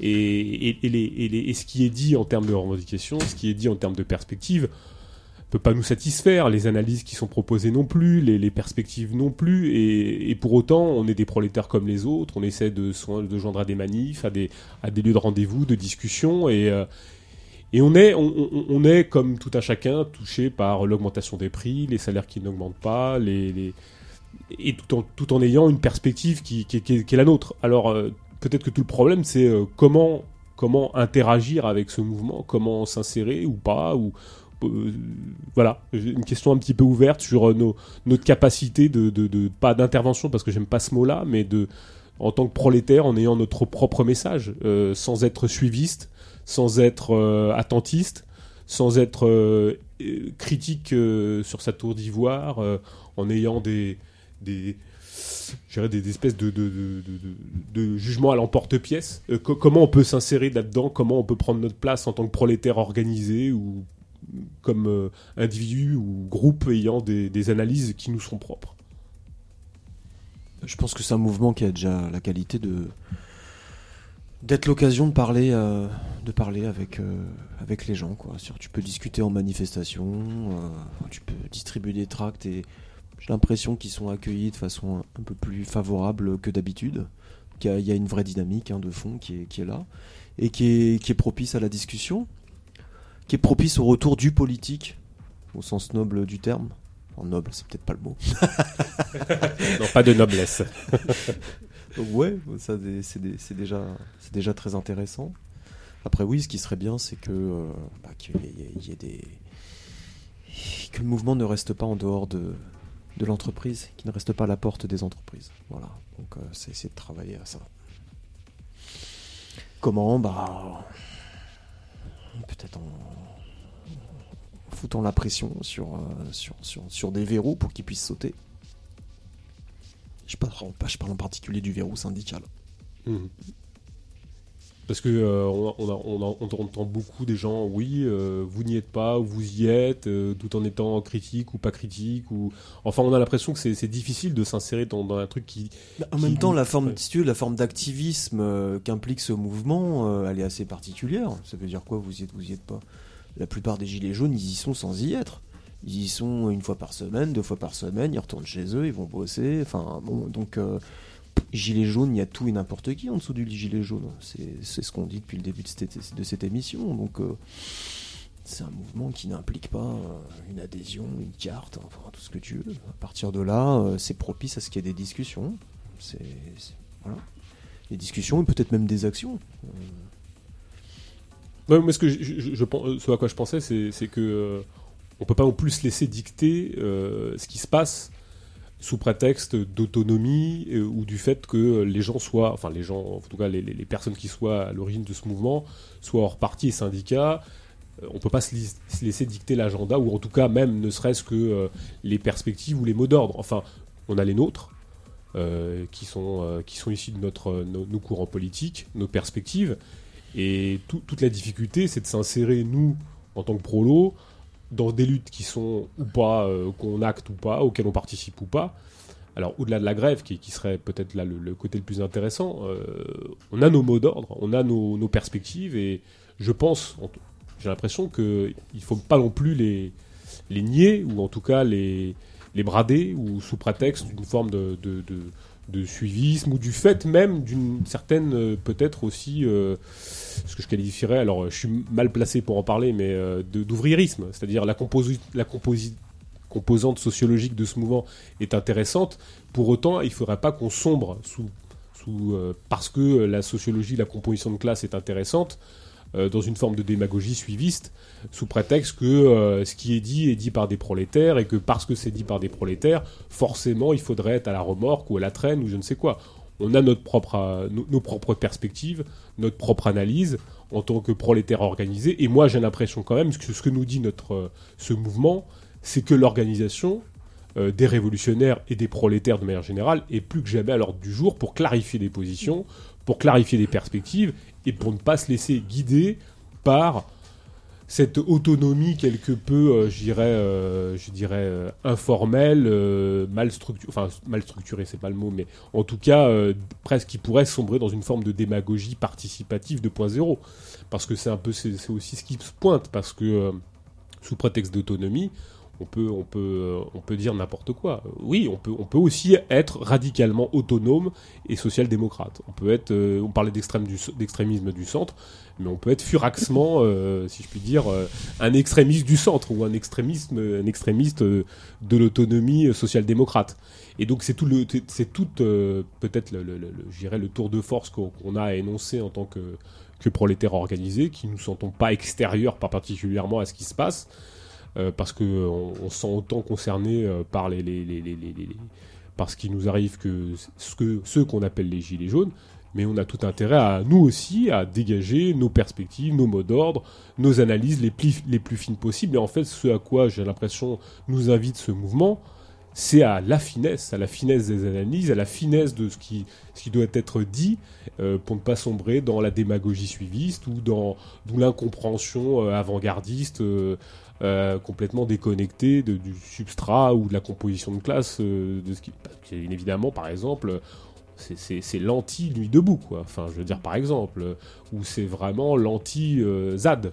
Enfin je veux dire pour le coup là c'est là où ça devient intéressant. Pour autant on touche peut-être aussi peut-être à une forme de limite d'une analyse sociologique, ouvriériste, qui, pourrait nous faire aller d'un côté un peu euh, démago. euh, oui, j'en- on m'entend mal. Ça Voilà. coupe un peu là. Ça coupe un peu. Mm. Euh, voilà. Mais euh, je sais pas, parce que l'ordre du jour est peut-être aussi euh, euh, à ce que nous-mêmes ayons nos, affinions nos, nos- nos positions, enfin en tout cas nos perspectives et, et qu'on puisse justement en débattre plus collectivement, encore plus collectivement que ce qui, ne, ce qui n'en ressort actuellement. Moi j'ai l'impression qu'on souffre aussi d'une incapacité euh, à, se rencontrer, à, discuter, à affiner nos analyses. Est-ce qu'on souffre pas aussi, aussi euh, de notre côté? Ouais, c'est clair, ouais. L'atomisation, elle a, enfin, elle a beaucoup joué euh, dans la société, y compris bah, dans les dans les groupes, dans les groupes révolutionnaires. Il y a aussi par rapport à ce que tu à ce que tu viens de dire quelque chose qui peut si le si le mouvement perdure ben, dans les semaines ou dans les mois à venir enfin un, truc qui peut se révéler comme vraiment une faiblesse Euh, c'est par exemple euh, la quasi-absence d'assemblée où les gens puissent se retrouver et débattre, euh, enfin, de la façon la plus large possible qui soit, sans représentants, euh, où ce soit pas toujours euh, les plus grandes gueules qui prennent la parole. Et euh, ça peut être aussi des endroits où les gens peuvent se, aussi se retrouver pour faire autre chose, hein, euh, euh, qui, euh, qui peut être dans la continuité justement des, des, liens, des liens sociaux qui se retissent justement euh, ben, là où les gens se retrouvent au rond-point et tout ça, pour bloquer des péages, etc. Et euh, ouais, ça, ça peut être, ça peut être un sacré handicap, quoi. Et euh, ça peut vraiment, euh, ouais, ça peut, ça peut vraiment diluer, euh, enfin, je sais pas comment dire, mais, mais diluer les initiatives, les aspirations et euh, donc euh, là encore, ouais, c'est, bah, on a besoin d'une, enfin, d'un minimum d'organisation, quoi, qui soit souple, mais il y a aussi l'absence, nous on l'a vu hier en distribuant des tracts, où il y a des gens qui, qui venaient même le réclamer. Euh, bah justement l'absence de l'absence comment dire de tracts de de fin de, littérature je sais pas comment on peut dire. Ça c'est euh, ça c'est aussi enfin bien sûr après c'est pas c'est pas par la théorie qu'on va changer les choses. Mais euh, je pense que dans des moments comme ça euh, c'est bien que euh, il y ait des réflexions qu'il y ait des éléments théoriques qui viennent qui viennent soutenir la pratique donc euh, ouais, enfin pour ce qui est des, enfin pour ce qui est des manques, euh, voilà, c'est euh, voilà ce que je voulais, ce que je voulais ajouter. J'ai pas grand chose à rajouter, je suis tout à fait d'accord. Nous, on s'est un peu interdit de distribuer des tracts en manif, considérant bah, tout le discours qui avait été servi un peu partout sur la récupération, etc. Mais en fait, je pense que c'est vous qui avez raison. On a distribué en dehors des manifs nos tracts là, mais oui, il faut euh, peut-être qu'en manif, pourquoi pas. C'est peut-être l'occasion aussi euh, de, distribuer des tracts et que ça soit un support pour, la discussion. Nous, on a pu discuter avec pas mal de monde. Ça, il y a, beaucoup d'avis qui, sont. C'est très disparate, très composite. hein, c'est, mais c'est intéressant. hein, il y a une vraie énergie là-dedans. Pas grand chose non plus à dire. Non, parce que euh, on parle beaucoup de récupération, mais enfin, euh, on a le droit d'exprimer aussi ses idées Évidemment, et de bien les sûr. proposer. Et, Oui, oui. et on voit bien que par rapport à, par- face à la répression, enfin, je veux dire, euh, face à la répression, face à ces absences de lieux de, de rencontre, que l'organisation est toujours, enfin, est vraiment à l'ordre du jour. Enfin, euh, la capacité de s'épauler, la capacité de s'entraider, de, faire sûr. des relais sur toutes les initiatives. Euh, quels que soient les, gens euh, qui les relaient, enfin pourvu qu'elles aillent, enfin nous en l'occurrence, dans, un sens qui est, le nôtre, quoi. Bien évidemment, euh, il n'y a pas de caisse de résonance pour aller dans un sens où qui défendrait des positions communistes. Alors moi, je ne fais pas plus léniniste que je ne suis, c'est pas le problème. Mais en l'occurrence, moi, j'ai l'impression quand même qu'il manque un substrat, euh, euh, je dirais, euh, d'idées qui sera les nôtres. En l'occurrence, j'ai pas envie, enfin, je, je vais pas reprendre la, la théorie léninienne euh, qui veut que euh, spontanément la conscience soit très unioniste. C'est pas du tout mon propos. En revanche, ce que je crois, c'est que les prolétaires peuvent être des sont révolutionnaires. Euh, moi, je suis un prolétaire. Je pense que tout autour de notre table, euh, on a des idées révolutionnaires. On est des prolétaires. Je vois pas au nom de quoi on s'in- on on s'interdirait de l'exprimer. Bien sûr. Et euh, je pense que il faut arrêter, il faut arrêter avec cette espèce de, pour le coup, de d'héritage de 68 merdique, anti-léniniste, qui veut que justement on ait fait la critique du léninisme, on l'a fait. Je pense qu'on est capable de la dépasser, euh, de comprendre que on peut s'organiser, on peut produire théoriquement des choses, des positions euh, politiques valables. Et je vois pas au nom de quoi on s'interdirait de les, les, les, les propager, de les, les mettre euh, à disposition, de les mettre, de les discuter collectivement. Sous prétexte que ce serait de, je sais pas moi, l'importation de la théorie de l'extérieur. On n'est pas des petits bourgeois, on est des prolos, et donc on a le droit de l'exprimer, et le, on le confronte. Et je crois que l'objectif, il est de justement de la confronter. Et je vois pas pourquoi l'agenda très unioniste euh, serait à l'ordre du jour et qu'on on se laisserait, on devrait Ah, se le laisser imposer quoi. T'as t'as 1000% raison. Et, euh, et à ce niveau-là, je pense que euh, nous, prolétaires, on doit se décomplexer de ces théories merdiques issues de 68 qui veulent que... euh, parce que moi, j'ai l'impression quand même que les gens qui ont beaucoup théorisé ça, c'était des gens qui étaient extérieurs à la classe, quoi. Qui étaient des gens qui étaient Ouais. extérieurs, qui étaient des petits bourgeois complexés parce qu'ils avaient du mal à intervenir dans les boîtes, parce qu'ils n'y étaient pas, des gens qui n'étaient pas dans les luttes sociales, des gens qui, ne- qui, ne, qui ne vivaient pas le salariat dans sa dimension oppressive, dans sa dimension... euh, dégueulasse, dans le fait qu'il faille produire, être, être opérationnel 8 heures par jour à faire un travail de merde. Euh, et quand on, quand on le vit quotidiennement en ayant euh, la pression au quotidien et machin, je, pense qu'on on n'est plus dans ces problématiques-là. Moi, je, n'aurais aucune, euh, aucun complexe euh, à dire ce que je pense de système de merde. Et je pense qu'il faut le faire savoir et le plus, le plus amplement possible et sans, aucun complexe. Maintenant, on a l'impression quand même qu'à chaque fois qu'on énonce un truc, on est susceptible de, récupérer le mouvement, je sais quoi. Et pour, autant, là, en ce moment, ceux qui veulent récupérer les luttes nous disent que c'est la faute des banques, la faute de, la faute, de Macron, et qu'il suffit simplement de faire des alliances de, des alliances de classe. Bah non, euh, je, crois qu'on a tout intérêt à dire qu'il n'y a aucune alliance de classe possible, que Macron n'est pas le problème, euh, qu'il est, euh, est simplement le symptôme du problème, et que le, le véritable cœur de reproduction du capitalisme, c'est dans les boîtes, c'est là où la domestication du capitalisme s'effectue quotidiennement, et que c'est là qu'il faut attaquer le cœur du problème, pas en faisant des petites communes avec des, des potagers autogérés. Mais évidemment pas, ni en faisant des alliances avec l'extrême droite. Et ça, il faut qu'on l'affirme très fort, très très durement, et on n'a pas à se laisser imposer cet agenda de merde euh, qui, qui, est- qui qui est systématiquement relayé dans, les, dans la gauche radicale, qui est quand même une, une vraie, euh, un vrai retour à, je dirais, à, À la décomposition, Ouais, à la à la décomposition. soupe. euh, c'est- une soupe insipide, euh, bien sûr.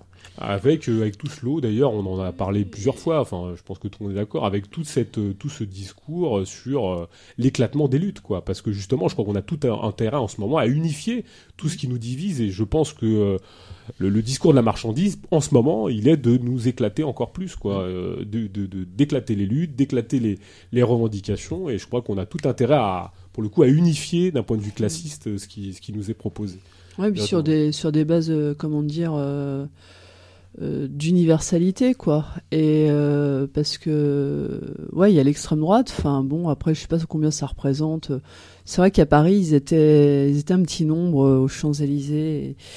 Après, en province, je sais pas. Mais il y a aussi euh, une autre, comment dire, une autre composante politique à laquelle euh, on risque euh, en effet de, faire face si le mouvement, euh, si le mouvement continue. C'est toute cette gauche identitariste et postmoderniste qui, euh, donc, bon, ils sont un petit peu réveillés sur Paris Lutte l'Info, là, leur organe officiel. Et donc, où les gilets, les gilets jaunes vont devoir euh, se positionner, euh, voilà, euh, sur la question du racisme, du sexisme, etc. Enfin, je sais pas jusqu'où ils poussent, quoi.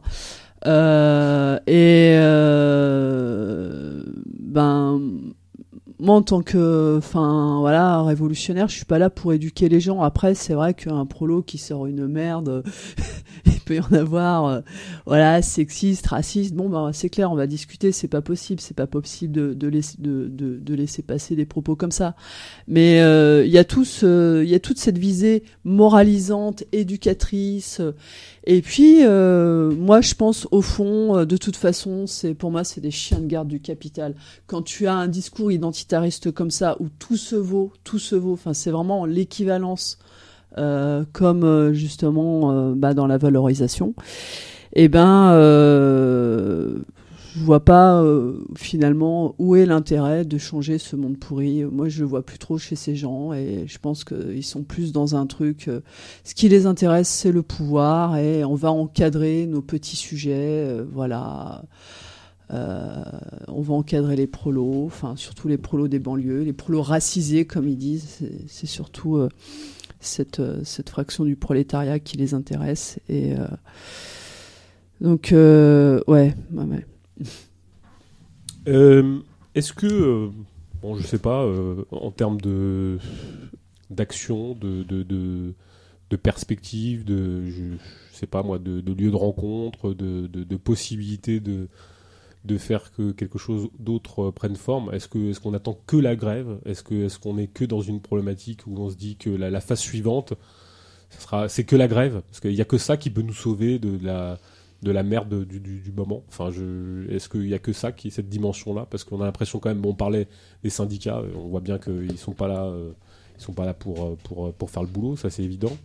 Euh, qu'il y a une défiance des syndicats, mais enfin, euh, c'est quoi? On peut attendre que la grève pour que tout ça décante, on peut attendre que, les choses se, déplacent véritablement sur le terrain euh, de l'entreprise et tout en sachant, bien évidemment, on va répéter ici, on n'est pas usiniste. Hein, tous les lieux ont été sont, colonisés par la marchandise, donc le problème il se situe pas à ce niveau-là. En l'occurrence, il y a une épine dorsale, c'est celle-ci, euh, mais on dit pas qu'il faut rester exclusivement dans l'entreprise. Tous les lieux de, pouvoir et de reproduction du monde tel qu'il est doivent être remis en question. Mais le cœur de- des choses se passe quand dans, l'entreprise où quotidiennement nous sommes domestiqués. Est-ce qu'il faut attendre que maintenant, maintenant en l'occurrence, que les choses se déportent ou se, mettent en place au l'intérieur de l'entreprise Quelles sont nos capacités d'action Quelles sont nos capacités de... Vaste débat. T'en as des questions, et en plus, ça sont très simples. non, non, bien sûr, en plus, le terme attendre, c'est pas du tout le nôtre, on n'est pas dans l'attentisme. Non, il faut continuer à, à cibler, euh, peut-être même plus que jamais, euh, ce qui empêche, justement, de, de pouvoir faire une grève intéressante, une grève que le prolétariat puisse contrôler, c'est-à-dire une grève qui puisse euh, se départir euh, euh, de toutes les formes d'encadrement, et avant tout l'encadrement syndical. Et ça, c'est compliqué. C'est compliqué. Bon, voilà, donc pas grand-chose à dire là-dessus. Là, ce qu'il faut, c'est discuter, à mon avis, avec les gens, distribuer des tracts. si on peut, je sais pas, pourquoi pas faire des, réunions publiques, ça pourrait être aussi intéressant. Euh, se pose la question pour des petits groupes comme nous de savoir où, quand, comment, parce que logistiquement, c'est assez complexe mais c'est pas impossible, on l'a déjà fait. Donc euh, ouais, non non, c'est il faut qu'il y ait des points euh, des points où les gens puissent euh, alors, les gens se parlent en manif autour des ronds-points mais où ils puissent vraiment avoir le temps de débattre euh, bon, ça peut être euh, ça peut être bien ça. Euh, j'ai une, une petite suggestion un peu, un peu polémique, ça, ça, va certainement nous faire réagir, de quelqu'un sur Twitter qui nous dit Est-ce qu'il ne serait pas venu le temps de radicalement s'éloigner du discours classiste qui fétichise une classe prolétarienne comme intrinsèquement révolutionnaire pour vraiment aller à l'essentiel de la critique, c'est-à-dire de la critique de la marchandise et de son monde? Bah, je, je dirais que je, je sais pas. Enfin, bon, on, on le dit à La critique de, la journée. marchandise, c'est une critique contemplative ou une critique d'action? Si c'est une critique d'action, qu'est-ce qui fondamentalement, qu'est-ce qui fondamentalement, dans ce qu'on appelle la production de la marchandise qui induit immédiatement le rapport de classe, est antinomique à la marchandise? C'est ça la question. Le prolétariat, intrinsèquement, évidemment, au sens sociologique du terme, au sens euh, en ce moment même, si on s'arrête, euh, si on fait une photographie du temps présent, c'est pas, c'est pas, c'est pas la révolution, mais c'est potentiellement la révolution. Et la seule révolution qui nous intéresse, c'est-à-dire non pas une espèce de, changement de surface euh, sous des énergies déchaînées, mais un changement total, définitif, vers une autre période historique. Et ça, seul le prolétariat peut l'assurer. Peut, je dis bien, et tout est dans ce, tout est dans ce terme. Peut, peut-être qu'il ne le fera jamais, mais peut. C'est un potentiel, c'est tout. Le prolétariat, c'est un sujet en construction, c'est un sujet à construire. On va faire la révolution avec qui? On va faire la révolution avec, euh, avec les petits bourgeois, avec les bourgeois. On va les, on va les sonner euh, dans les appartes dans le 16e ou dans les, les belles demeures euh, en province, là. et on va leur demander de faire la révolution. On va leur demander de se suicider. Ils vont nous dire quoi? Oui, bah ouais, finalement, vous avez peut-être raison. On va faire la révolution avec qui? On va faire la révolution avec, euh, avec euh, des, des, des, des, des- des- des paysans qui sont devenus des gros industriels? Bah non. Donc si révolution il y a, parce qu'après tout on peut aussi complètement remettre en question ce terme, si révolution il y a, ça sera par le prolétariat. J'allais dire, c'est pas mathématique parce que c'est pas comme ça que les choses se posent, mais en tout cas, ça c'est une forme de logique dialecticienne qui est pas du tout euh, comprise ni diffusée bien sûr par les organes de pensée bourgeois puisqu'ils sont intrinsèquement eux réifiés, c'est-à-dire que ils dépendent de la position que la bourgeoisie occupe dans le rapport de production. La bourgeoisie mentalement est incapable d'envisager autre chose que la gestion de son propre système ou alors des dépassements, mais qui sont toujours, quoi qu'o- quoi qu'elle en dise, connectés à sa façon de penser. Le prolétariat, c'est une construction, c'est un truc euh, qui, apparaît, euh, comme disait Marx, le prolétariat lutte où il n'est rien, qui apparaît, qui disparaît. Voilà. Alors oui, il y a une caractérisation sociologique du prolétariat, mais une caractérisation historique et sociale. Donc, euh, moi, je veux bien faire une critique de la marchandise si c'est pour être euh, je sais pas moi, déballé sur, euh, sur, sur Facebook, sur YouTube, euh, vendu en librairie, pourquoi pas, ça fait partie euh, des, des différents marchés qui ont été développés, les marchés de la critique, c'est bien. Mais enfin, si c'est contemplatif, ça sert à rien. Ça sert à rien. Donc c'est tout ce que je peux dire. La critique de la marchandise, la critique, la vraie critique, la critique réelle, authentique, qui n'a pas qu'une forme de discours, qui a aussi un débouché sur l'action, c'est la critique du prolétariat, quoi qu'on en dise. Et d'ailleurs, ce qui est intéressant aussi, c'est de constater que le rapport de classe euh, a aussi des conséquences sur la gestion de la conscience du prolétariat. Une grosse partie des dispositifs bourgeois, politiques, avant tout, idéologiques, sont là pour empêcher que le prolétariat devienne le prolétariat, c'est-à-dire une classe qui dissout l'ensemble des classes, et y compris elle-même. Oui, j'allais C'est pas du catéchisme hein, que je suis en train de réciter. Enfin, moi, je veux bien qu'on me donne un autre sujet parce que là, ça se gargarise. Dans la décomposition de notre temps qui dure depuis longtemps, on se gargarise de la disparition du sujet révolutionnaire. Pourquoi? Pour aller faire comme tu dis, euh, pour aller euh, éplucher des poirons au fin fond de la Creuse, ou euh, pour se, contenter de cramer des bagnoles, ou, serrer la main à des espèces de dingues qui, vont faire des, je sais pas moi, qui tiennent des kalachnikovs pour n'importe quelle cause réactionnaire. C'est, c'est, bah, non, ça c'est rien d'autre que l'entretien du même ou la descente vers la réaction. Moi, j'ai même envie de dire que, euh, comme tu le disais, hein, enfin, je veux dire, en l'occurrence, euh, il n'y a absolument aucun fétichisme, euh, je dirais, de la classe ouvrière. Quand la classe ouvrière dit de la merde, on le dit. Il n'y a absolument pas de problème là-dessus. D'autant plus qu'on fétichisait absolument rien, puisque si on fétichisait, on dirait très littéralement que ce qu'on veut, c'est que le prolétariat en, tant que classe constituée euh, prenne l'appareil d'État d'assaut et le mette à son service. Alors nous, en l'occurrence, tu l'as très bien dit Brunel, en l'occurrence, l'objectif c'est la liquidation de la classe ouvrière, c'est qu'elle se liquide elle-même avec la, bourgeoisie, donc euh, c'est qu'elle disparaisse. En l'occurrence, je pense aussi que euh, la gnose, ça suffit parce qu'on on est face à des, des, de gens qui font de la gnose des textes ils font de la dose ah, les exégètes c'est très bien. nous on peut en, on peut en faire mais je dirais c'est aussi une critique pratique. Enfin je veux dire euh, la critique est aussi, pratique. Alors, parce qu'en plus la gnose ça peut te faire dire tout et n'importe quoi. Les, oui oui.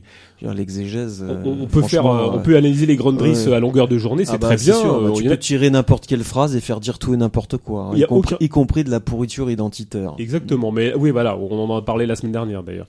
Mais euh, mais en l'occurrence la gnose c'est très bien. Moi je j'ai aucun problème à lire les, les évangiles marxistes, aucun problème. Le, souci, c'est qu'à un moment donné, c'est une critique pratique. Or, euh, celle qui, euh, en l'occurrence, se met en acte est peut-être aussi, aussi intéressante que, que celle qui consiste à, affiner ses, positions ou sa problématique. Je la, la vois pas comme antinomique. Je pense qu'il y, a un lien entre. Enfin, on a l'impression d'enfoncer des portes ouvertes dans la pratique et la théorie. Et je vois pas en quoi telle, telle gnose ou telle, telle euh, exégèse de texte nous ferait avancer plus que la pratique. Bon, voilà. Euh, là, la personne qui nous envoie ce message nous dit le prolétariat, dans son rôle historique, a défendu le travail en tant que catégorie transhistorique. Moi, je pourrais aussi tiens, dire tiens, que... tiens, je reconnais cette verbe. Mais moi, je pourrais très bien dire que le prolétariat en acte, il a, il a, un peu de la critique, ça. Il a, il a voulu faire la révolution, euh, il a voulu faire la Commune de Paris, il a voulu faire 36, il a voulu faire 68, il a voulu faire 1917. On peut bien évidemment prendre tous les aspects les plus dégueulasses de l'activité des prolétaires quand ils sont bougés, mais aussi on peut en faire euh, l'histoire de, de, de ces échecs dans ces assauts. Euh, dans ces assauts euh, vaincus, certes, mais on peut aussi en faire l'histoire positive. Pourquoi en faire que l'histoire négative? Ça, c'est une vision très pessimiste des, des choses. Qui, oui, mais qui sert aussi un certain discours. Un certain discours qui vante quoi? Qui vante la désertion. C'est-à-dire un discours qui n'implique finalement pas les mécanismes de domination qui accompagnent le rapport d'exploitation. Dire que finalement, par une décision comme ça, on pourrait on pourrait avoir d'autres vies, on pourrait justement aller cultiver nos petits poireaux tranquillement, quoi. Bah ouais, peut-être qu'un jour il y aura une bombe atomique qui explosera, peut-être qu'un jour l'État il viendra te chercher, peut-être qu'un jour tes allocs, bah tu les toucheras plus parce que il y aura eu un sabrage euh, du salaire euh, indirect, différé, euh, tout ça, quoi. Enfin, je veux dire, c'est un discours qui qui est pour moi hors sol, et c'est un discours qui notamment est tenu par la verte critique, faut pas se mentir, c'est-à-dire des marxologues qui sont en train de te qui donne des leçons pour euh, nous faire comprendre qu'en effet, bah, le prolétariat a toujours été une classe de collaboration. Voilà. circuler, il n'y a rien à voir, et que la solution pour euh, détruire, ou plutôt dépasser le capitalisme, ce serait de, euh, bah, déserter gentiment, hein, que les bonnes consciences, euh, l'espèce de congrégation des bonnes consciences euh, passe à l'action, et puis que, bon, en désertant les choses, tout ira mieux. Mais il y a une armée en face, hein. il y a des flics d'ailleurs, on le voit. Il y a un rapport social qui séduit, qui achète, qui domine, qui tue c'est pas un jeu le capitalisme hein, c'est pas c'est pas c'est pas un terrain de jeu qu'on peut comme ça euh, déserter quitter hein. Non non le capitalisme il te convoque il vient te chercher et il te met où il veut hein. il te met dans les entreprises et quand il veut il te met sur les champs de bataille Euh, c'est quoi ça? Ça c'est des discours qu'on tient dans, dans, dans des squats dans la- je sais pas là, à fond fond de la Cambrousse ou euh, ou dans les universités ou à côté d'Elisabeth Guigou d'ailleurs parce que bon Enfin, je veux pas être trop dans la polémique. Non mais euh, d'ailleurs il, il précise, il dit il n'y a probablement aucun sujet révolutionnaire et c'est probablement un fétichisme dont il faut se débarrasser. Je, sais pas, euh, en l'occurrence on peut effectivement se débarrasser de tous les fétichismes, ça il y a aucun problème. Moi je suis le premier à, vouloir m'en débarrasser. Le problème c'est que la réalité euh, est présente. Moi je, je n'a- je n'aspire qu'à une chose, enfin personnellement, c'est m'en débarrasser de tous. En l'occurrence je suis plutôt pour le dépassement et je pense, j'espère et c'est qu'un pari peut-être d'une certaine manière, c'est que le prolétariat sera capable de s'auto-abolir, et c'est plutôt sur ce quoi je, compte. Maintenant, euh, comme tu disais, Brunel, en face de nous, on a des flics, on a l'armée, on a la bourgeoisie, son pouvoir, et, et, et je dirais presque que euh, bon, on va essayer de, on va sortir du côté franco-centré du truc. Enfin, une classe en lutte au niveau mondial. Enfin, on est là en train de pérorer sur ce qui se passe euh, ici, mais en Chine, euh, dans tous les coins de la planète, euh, tout le monde, enfin tous ces prolétaires. Qu'est-ce que tu racontes Le capitalisme est automate à Ah oui. notre époque. D'accord. Les- non, les, prolétaires plus, luttent. ça. Alors effectivement, la valeur n'existe plus pour les prolétaires, mais ils s'amusent. euh, Ils, ils ont plus envie de travailler dans les champs, donc ils vont voir ce qui se passe dans les villes. Tiens, bon, tiens, pourquoi pas, pourquoi pas les usines? Et puis c'est un petit loisir de travailler dans les usines, pas de souci, quoi. Non, T'inquiète c'est pas, c'est le capitalisme automate avec, tu sais, les mathématiques financières, les, les, les tous les, tous les, les algorithmes et tout ça. Faut pas se prendre la tête. C'est ce que nous explique en permanence justement la verte critique, tout ça. Y a Oui, puis ça procède d'une ontologie très pessimiste. Enfin, en l'occurrence, il n'y aurait plus grand chose à faire. Enfin, en l'occurrence, euh, euh, voilà, le, le- le prolétariat est condamné à se reproduire, bien évidemment. Mais si, si on ne fait rien, si on ne participe pas au fait de se débarrasser du capitalisme, c'est sûr qu'il va pas s'effondrer tout seul.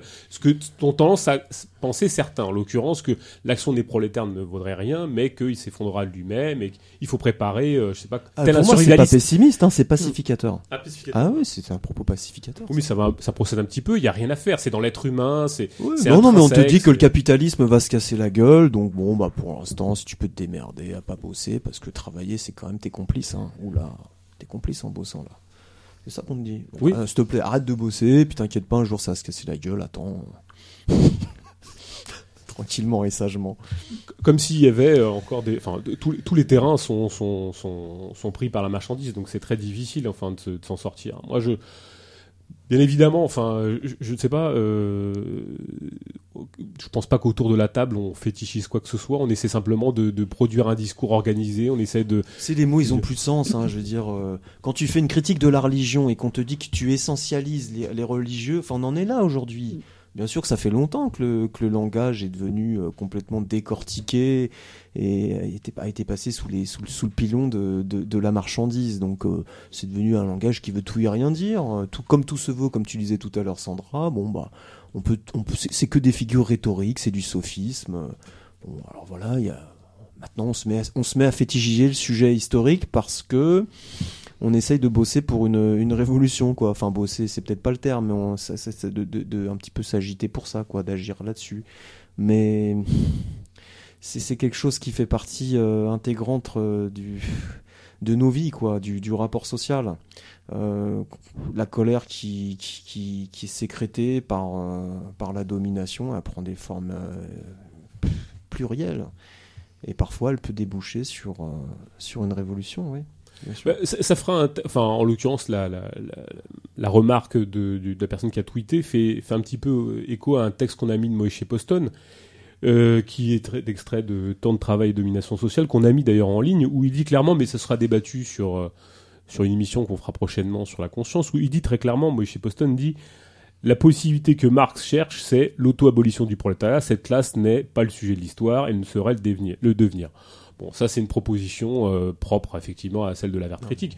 Bon, euh, La révolution, c'est pas Marx qui a dit on va faire la révolution, les amis, maintenant. Je suis un prophète, on va faire la révolution. C'est, ça, jamais, ça s'est jamais passé comme ça.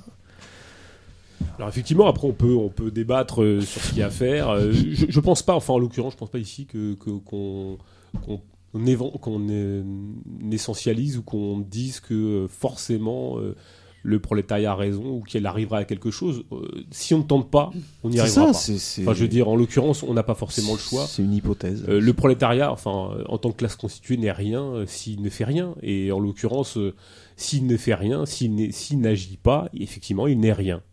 Et voilà. En fait, il y a une très mauvaise, euh, comment dire, il y a une très mauvaise euh, compréhension, voire une totale mécompréhension de ce que sont les classes. Donc euh, voilà, ces catégories dans un mode de production donné, donc en l'occurrence le capitalisme, et où euh, les classes euh, sont essentialisées, sont figées. C'est-à-dire, il y a, ça montre bien à quel point en fait il y a un abandon. euh, euh, de la méthode dialectique pour comprendre, euh, voilà, pour comprendre la réalité du monde. Euh, tout simplement. Donc une dialectique qui passe par des rapports de force, Ouais. qui implique de, de la séduction, qui implique de la compromission, qui implique euh, parfois de l'affrontement brutal. Donc, euh, et qui est avant tout historique. Qu'est-ce que ça veut dire? Ça veut dire qu'il y a un poids de l'histoire, il y a un poids de la structuration des formes sociales. Et les formes sociales mutent en permanence. Mais elles sont accrochées, elles sont rivées à des formes sociales bien plus globales, qui par exemple sont les modes de production. Donc euh, comprendre cette dialectique, c'est comprendre une articulation. Voilà. C'est pas un catéchisme parce que elle est en permanence relancée dans le feu du réel. Donc euh, bon voilà. Bon, je remercie quand même l'auditeur. Ah oui, bien sûr, merci de- d'avoir fait ça. Bon, et, et il lui, le- il lui conclut en disant il faut en faire le deuil. Il y a une domination abstraite. Unissons-nous face à elle. Oui, on peut, on, peut, on peut. Il n'y a aucun problème là-dessus. Effectivement, de toute façon, euh, nous, Comment on s'unit avec qui? Voilà. Je veux bien, regarde les gilets jaunes là. Après tout, on peut étendre ça aux multinationales. hein. On va aller faire euh, la quête aux multinationales. Si les multinationales aident les gilets jaunes, je dis n'importe quoi là, hein, mais si demain les multinationales aidaient les gilets jaunes, ce sera en contrepartie de quelque chose. Donc ça, ça s'ancre dans, la réalité, dans, le réel, le, réel du social, le réel des rapports, de force. C'est pas, pas comme ça, euh, complètement hors sol. euh, ça n'existe pas.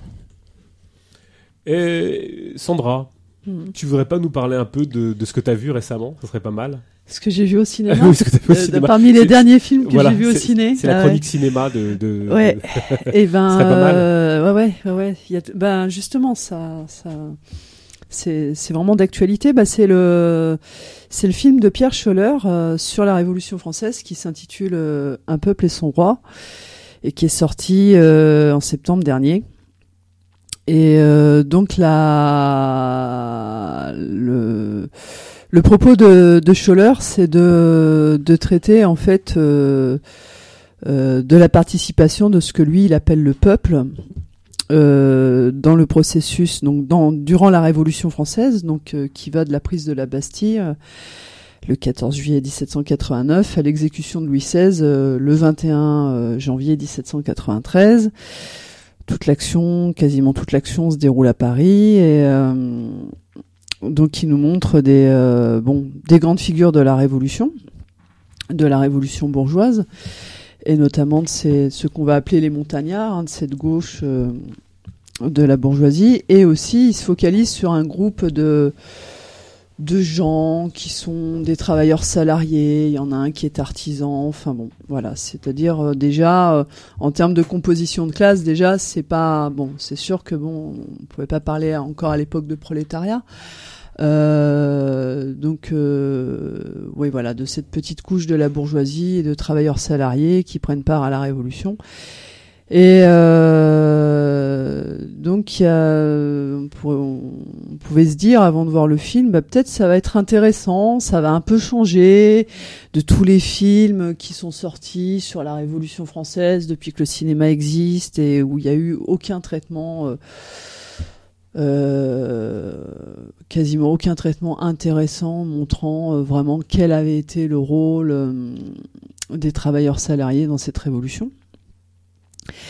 Et euh, en fait, on en ressort. Euh, en, enfin, c'est très mauvais dans le fond comme dans la forme. Bon, après, voilà, moi, je suis pas euh, pas critique ciné, mais bon, j'en ai vu des films, et là, c'est alors déjà, il n'y a pas de récit, c'est-à-dire qu'il n'y a pas de, comment dire, sans sombrer non plus dans le didactique lourdingue, en mode manuel d'histoire. Euh, il y a euh, des séquences euh, donc ponctuées par les grandes journées révolutionnaires, parce que ce que fait ce, petit groupe de euh, donc de révolutionnaires parisiens là, le peuple, comme dit Scholler.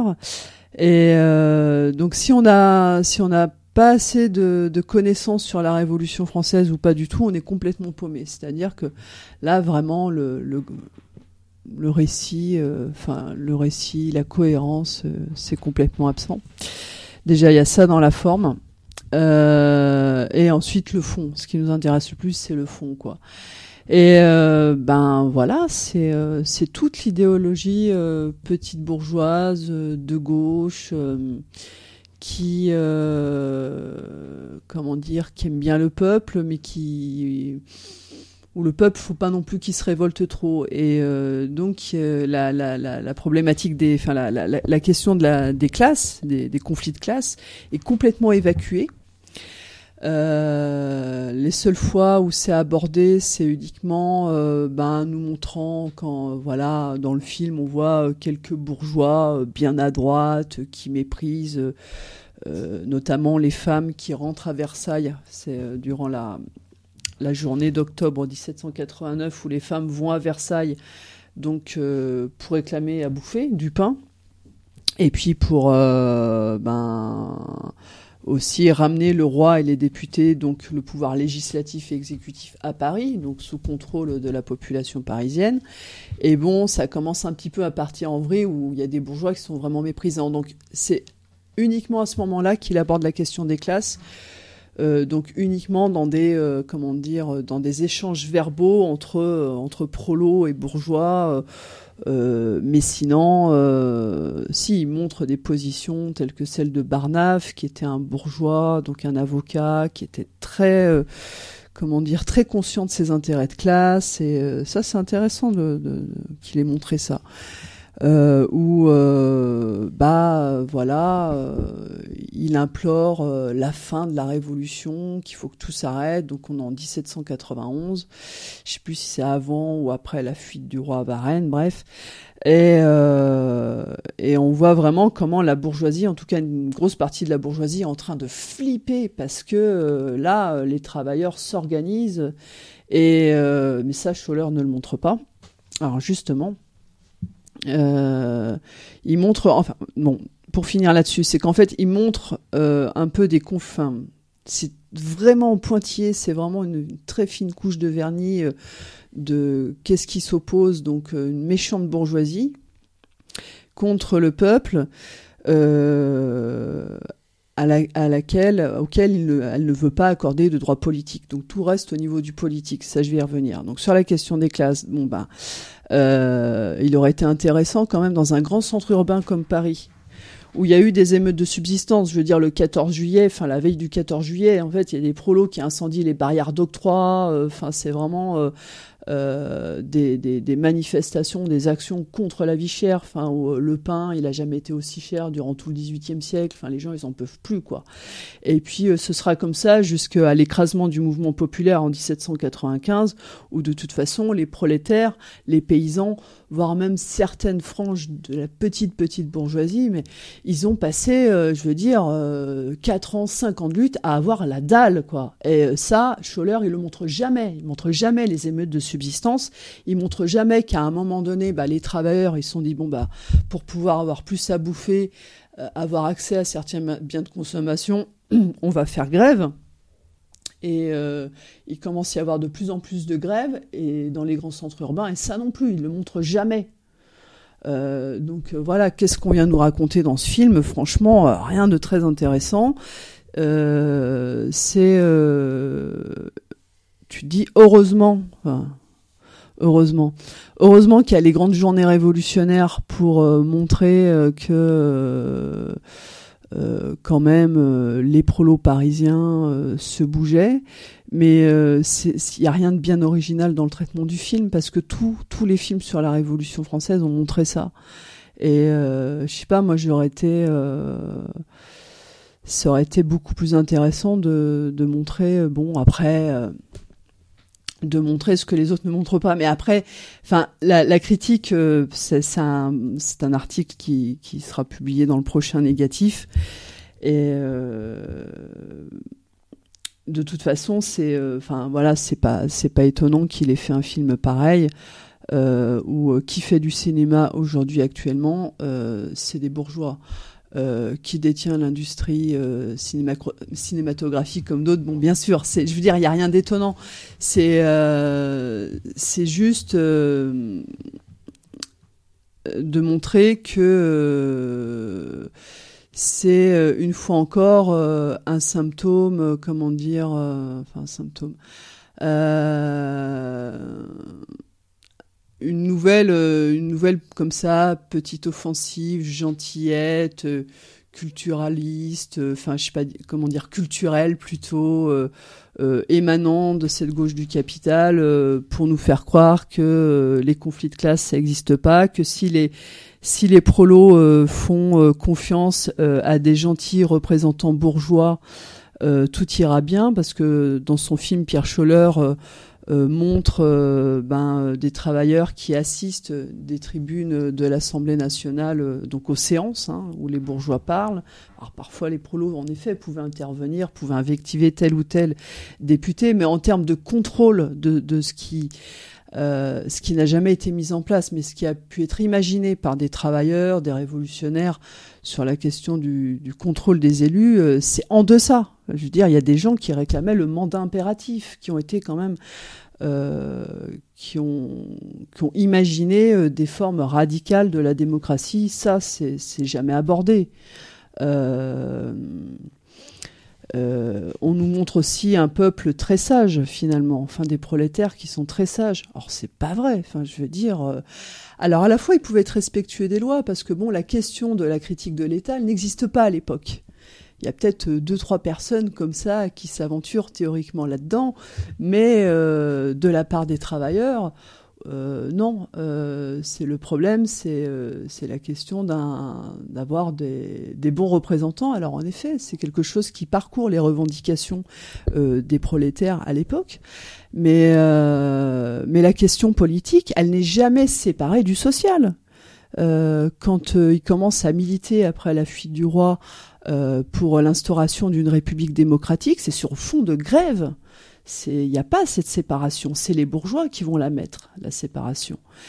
Et puis euh, le respect des lois, il allait jusqu'à un certain, euh, comment dire, jusqu'à une certaine limite. Quand les gens ils ont plus à bouffer, ils ont des salaires de misère, eh ben euh, on s'en fiche. Enfin, on taxe les denrées, on fait grève, alors qu'il y avait bon depuis la loi Le Chapelier en juin 1791, il y avait l'interdiction de faire grève et même de se regrouper en, en comment dire en association mutuelle quand il y avait euh, un collègue qui tombait malade ou, ou ce genre de choses. Donc euh, le respect à la loi, il est, enfin, il était, enfin, il avait une certaine limite et, euh, il y a eu beaucoup d'actions, enfin comment dire l'activité euh, des, euh, des prolétaires, des paysans, enfin, euh, comment dire, c'est quand même beaucoup ancré dans, dans l'action directe et aussi dans l'autonomie. Enfin, à un moment donné, ils attendaient plus que des gentils bourgeois, Robespierre et compagnie, leur disent ce qu'il fallait faire. C'est ils ont débordé. Enfin, la radicalisation, quand on parle de radicalisation du processus révolutionnaire après que, que Louis XVI a été rattrapé à Varennes et ramené à Paris, ça c'est un grand tournant. Euh, ça aurait, ça aurait, enfin bon, euh, c'est, je me perds. Cette radicalisation. oui, cette euh, cette radicalisation, justement, euh, elle se elle se fait parce qu'à un moment donné, ouais, il y a des euh, il y a des prolétaires, il y a des paysans qui ont des initiatives, qui commencent à constituer un programme alors je ne sais pas s'il était écrit, mais on le retrouve dans les pétitions, on le retrouve dans les mots d'ordre sur l'égalité des jouissances. Donc l'égalitarisme, c'est quelque chose qui courait pas mal la rue et les campagnes euh, après en 1791-92. Euh, ça, ce, n'est jamais abordé. Et euh, cette radicalisation, c'est parce que, bah, elle part de, cette, de justement de ces, de ces, initiatives, de, cette capacité à s'autonomiser et euh, à déborder complètement les autorités nationales et locales. Euh, et euh, pousser euh, la bourgeoisie, y compris de gauche, hein, soi-disant les, les, amis du peuple, là, euh, ben, à aller au-delà de, enfin de, s'ils avaient un programme, hein, enfin, enfin aller au-delà de leur aspiration. Et ça, c'est euh, donc c'est vraiment un film qui est, enfin moi quand je, je, suis sortie du cinéma, je me suis dit ouais bah ouais c'est vraiment un film qui est dans l'air du temps euh, qui euh, veut euh, en rajouter, qui en pleine crise de la représentation dans les démocraties bourgeoises, veut nous asséner le truc que on pourrait avoir de gentils représentants, que ce serait possible. Enfin, je je sais pas trop pour qui il roule ce mec, quoique si si si, parce que donc il y a un titre, il chapitre son film et euh, quand, quand il euh, pour euh, pour introduire en fait la, la fameuse justement journée du 10 août 1792, hein, une insurrection populaire appuyée par les par les fédérés marseillais et bretons venu à Paris, enfin bon, il, dévaste les Tuileries. Enfin, c'est, grâce aux prolétaires et à ces, volontaires, à ces, jeunes volontaires en armes que bon, bah voilà, euh, la monarchie tombe parce que la bourgeoisie était complètement à la remorque des événements. C'est un truc hallucinant. C'est très intéressant aussi. Ça, ça, ça parle. Euh, et eh ben, euh, en titre de chapitre, il choisit l'insurrection qui vient. Là, tu te dis ouais et j'ai entendu Pierre Scholler dans une, dans une émission, euh, bon, on ne citera pas, c'est pas intéressant, mais que, euh, ouais, enfin, c'était pas, enfin, c'est. que ouais c'est quelque chose euh, ouais le comité invisible et tout enfin on sentait qu'il avait de la sympathie pour ça et, et dans le traitement aussi justement qu'il a euh, le petit groupe euh, donc euh, qui est mis en scène, qui sort quasiment jamais du quartier de l'Arsenal à Paris, qui vit en vase clos dans la même baraque. ce qui est très étonnant, c'est que quand tu quand on épluche un peu voilà la littérature historique un, un, minimum sérieuse sur la période euh, qui nous montre, euh, enfin qui nous raconte que les travailleurs urbains euh, participaient donc aux assemblées de section. Euh, allaient à, des réunions dans les sociétés populaires, même si après la composition, elle était interclassiste. Hein. Il y avait des petits bourgeois, même des gens de la moyenne bourgeoisie qui parlaient bien. Bon, mais les travailleurs y étaient présents et débattaient. Et c'est là où ça a été des lieux de politisation aussi, fin de c'est des choses qui leur ont beaucoup apporté euh, aux travailleurs. Ben, ça, ils le montrent jamais. C'est euh, c'est vraiment la comment dire le fonctionnement en bande qui rappelle vraiment comment euh, bah, comment s'organisent voilà les appellistes, c'est-à-dire sur un mode communautariste, affinitaire. voilà. Mais est-ce que ça procède pas justement de cette de toute cette négation de la culture historique aussi? Parce que on en parlait tout à l'heure un petit peu, mais globalement, euh, ce film accompagne alors à la fois la dépolitisation, mais euh, tout le fait qu'on n'est plus d'un vrai, véritable référent historique sur toutes les luttes et les assauts prolétariens. Enfin, euh, on parlait tout à l'heure de la référence au 68 ou 1789, mais entre, entre 68 et 89, il y a, y a des tas de choses auxquelles on aurait pu faire référence. 48, Mm. euh, la Commune, euh, 36, la révolution bolchevique, quoi qu'on en pense, jusqu'à un certain moment. Euh, L'Espagne, je sais pas, la révolution des œillets pour certains, pour d'autres, je ne sais quoi. Et Mm. puis toutes, les initiatives de, de, de conseils euh, On spontanés. pas fini, ouais. c'est vrai. Enfin, on va Ouais. pas faire le. Ouais. on va pas faire le truc, mais c'est énorme. Enfin, pourquoi, pourquoi ces référents-là? J'ai l'impression quand même dans ce que tu dis, Sandra, c'est que ce- cette, euh, cette euh, manifestation de, de ce film, c'est c'est vraiment l'incarnation de toute cette négation de l'histoire, quoi. Toute la négation de la lutte, de toute cette tradition de la lutte qui est absolument pas euh, plus enseignée. Enfin. Je me rappelle de, de- de gens que j'ai croisés la dernière fois, ils me disaient Ouais, mais je, je savais même pas que la commune de Paris ça avait existé, qu'il y avait autant de morts et que machin. Bah oui, ça existait, il y avait autant de morts, effectivement. Donc il y a quand même un travail de sap idéologique, historique, Oui. euh, de mémoire qui est fait et, et, et dont toute. euh, Enfin, c'est. c'est- c'est- La mémoire des vaincus, c'est- c'est c'est un peu ce qui nous reste aussi, quoi, Puis il y a une malheureusement. dissolution de la communauté prolétarienne hein, qui, a, qui a- qui a eu lieu. hein. donc bon, voilà. Mm. À partir de là, euh, ça, laisse- ça a laissé le, le libre champ euh, au déferlement marchand et à l'invasion de la marchandise euh, dans l'ensemble des domaines euh, d'activité humaine. quoi. C'est aussi ça la société. C'est ça avant tout la société spectaculaire marchande. C'est pas qu'un concept comme ça euh, abstrait. C'est ça. C'est le fait qu'on parle. euh, on parle plus avec nos propres mots, euh, on est en permanence soumis à de la valorisation. Et ça, ça a des conséquences euh, immédiates en termes de, mémoire, en termes aussi de construction de la pensée, en termes de langage. Donc, euh, c'est pas étonnant non plus. C'est pas étonnant. Alors bon. Il y, a- il y a des choses sur lesquelles on n'a pas, on n'a pas parlé, on n'a pas, on on n'a pas conjecturé sur euh, sur le mouvement des gilets jaunes, sur sur ce qui pourrait venir, sur ce qui pourrait, je dirais, euh, advenir. Euh, non, euh, des choses sur lesquelles on n'a pas, on n'a pas conjecturé. Non. On pourrait dire plein de choses, je pense encore. hein. Parler du drapeau bleu, blanc, rouge, là, toute cette référence à la Révolution Mhm. française, je suis pas sûr qu'on qu'on ait évidemment tout dit. euh, Enfin, c'est bien sûr, c'est c'est très complexe. C'est aussi quelque part la seule révolution qui a réussi. Oui. Donc il y a peut-être ça Oui, aussi oui. derrière. Mm. Il y a peut-être ça. Il Ah, y a mais aussi a- l'aspect petit. Oui, que pour les bourges. Oui, bien oui, sûr. qui a réussi pour la bourgeoisie. Bien oui. sûr, bien sûr. Bien sûr. Et qui, Je qui- dis pas ça au sens prolétarien. et pas que dans l'immédiat. Enfin, bon, après, c'est Ouais. c'est plus compliqué, mais ouais. Est-ce que c'est pas un désir c'est le aussi plus de petit faire, dénominateur euh, commun. Oui, hein, voilà, c'est un- une, ouais. possibilité de faire encore commun dans une Ouais. fragmentation. c'est ça Ouais.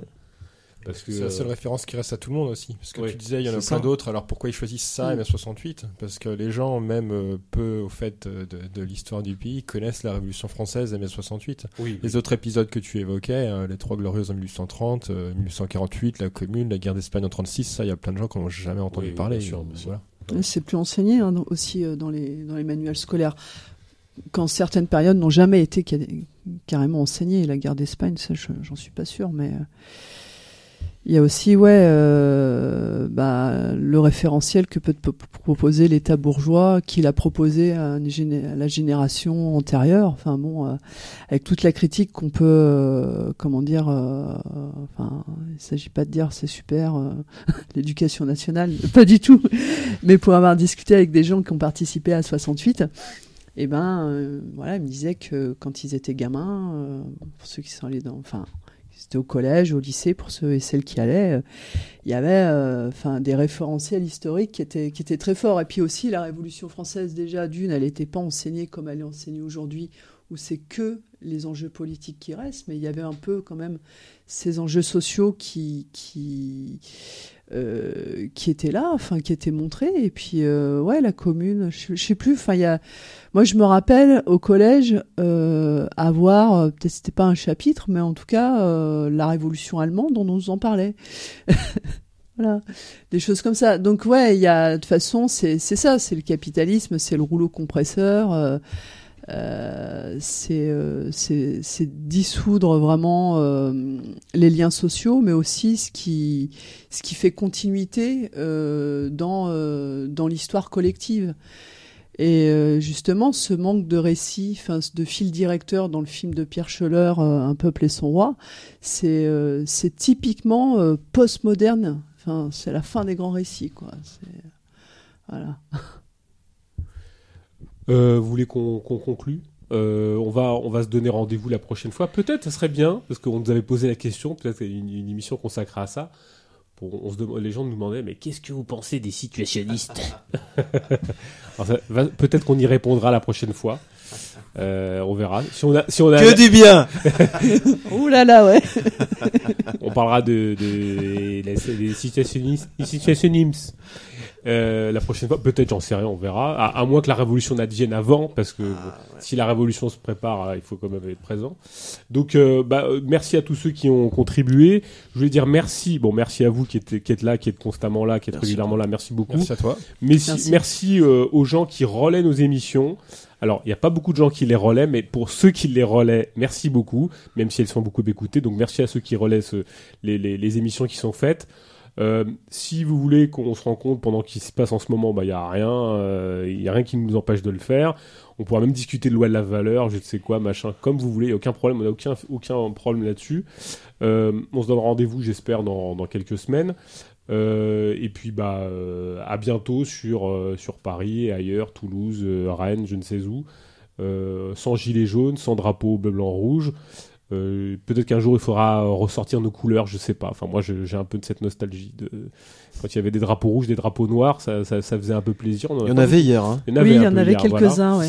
Euh, bon, effectivement, le drapeau rouge, à un moment donné, c'était un drapeau un peu bizarre. Mais bon, c'est vrai que c'était un drapeau un petit peu. euh, Bah, c'est le drapeau de la loi martiale. Exactement, la loi martiale, c'était Lafayette, machin et tout. C'était un peu compliqué. Mais euh, si on peut, le, on peut les ressortir, ça nous, ça nous fera un peu de plaisir. Ça nous, fera, ça nous changera des drapeaux blanc-rouge à la con.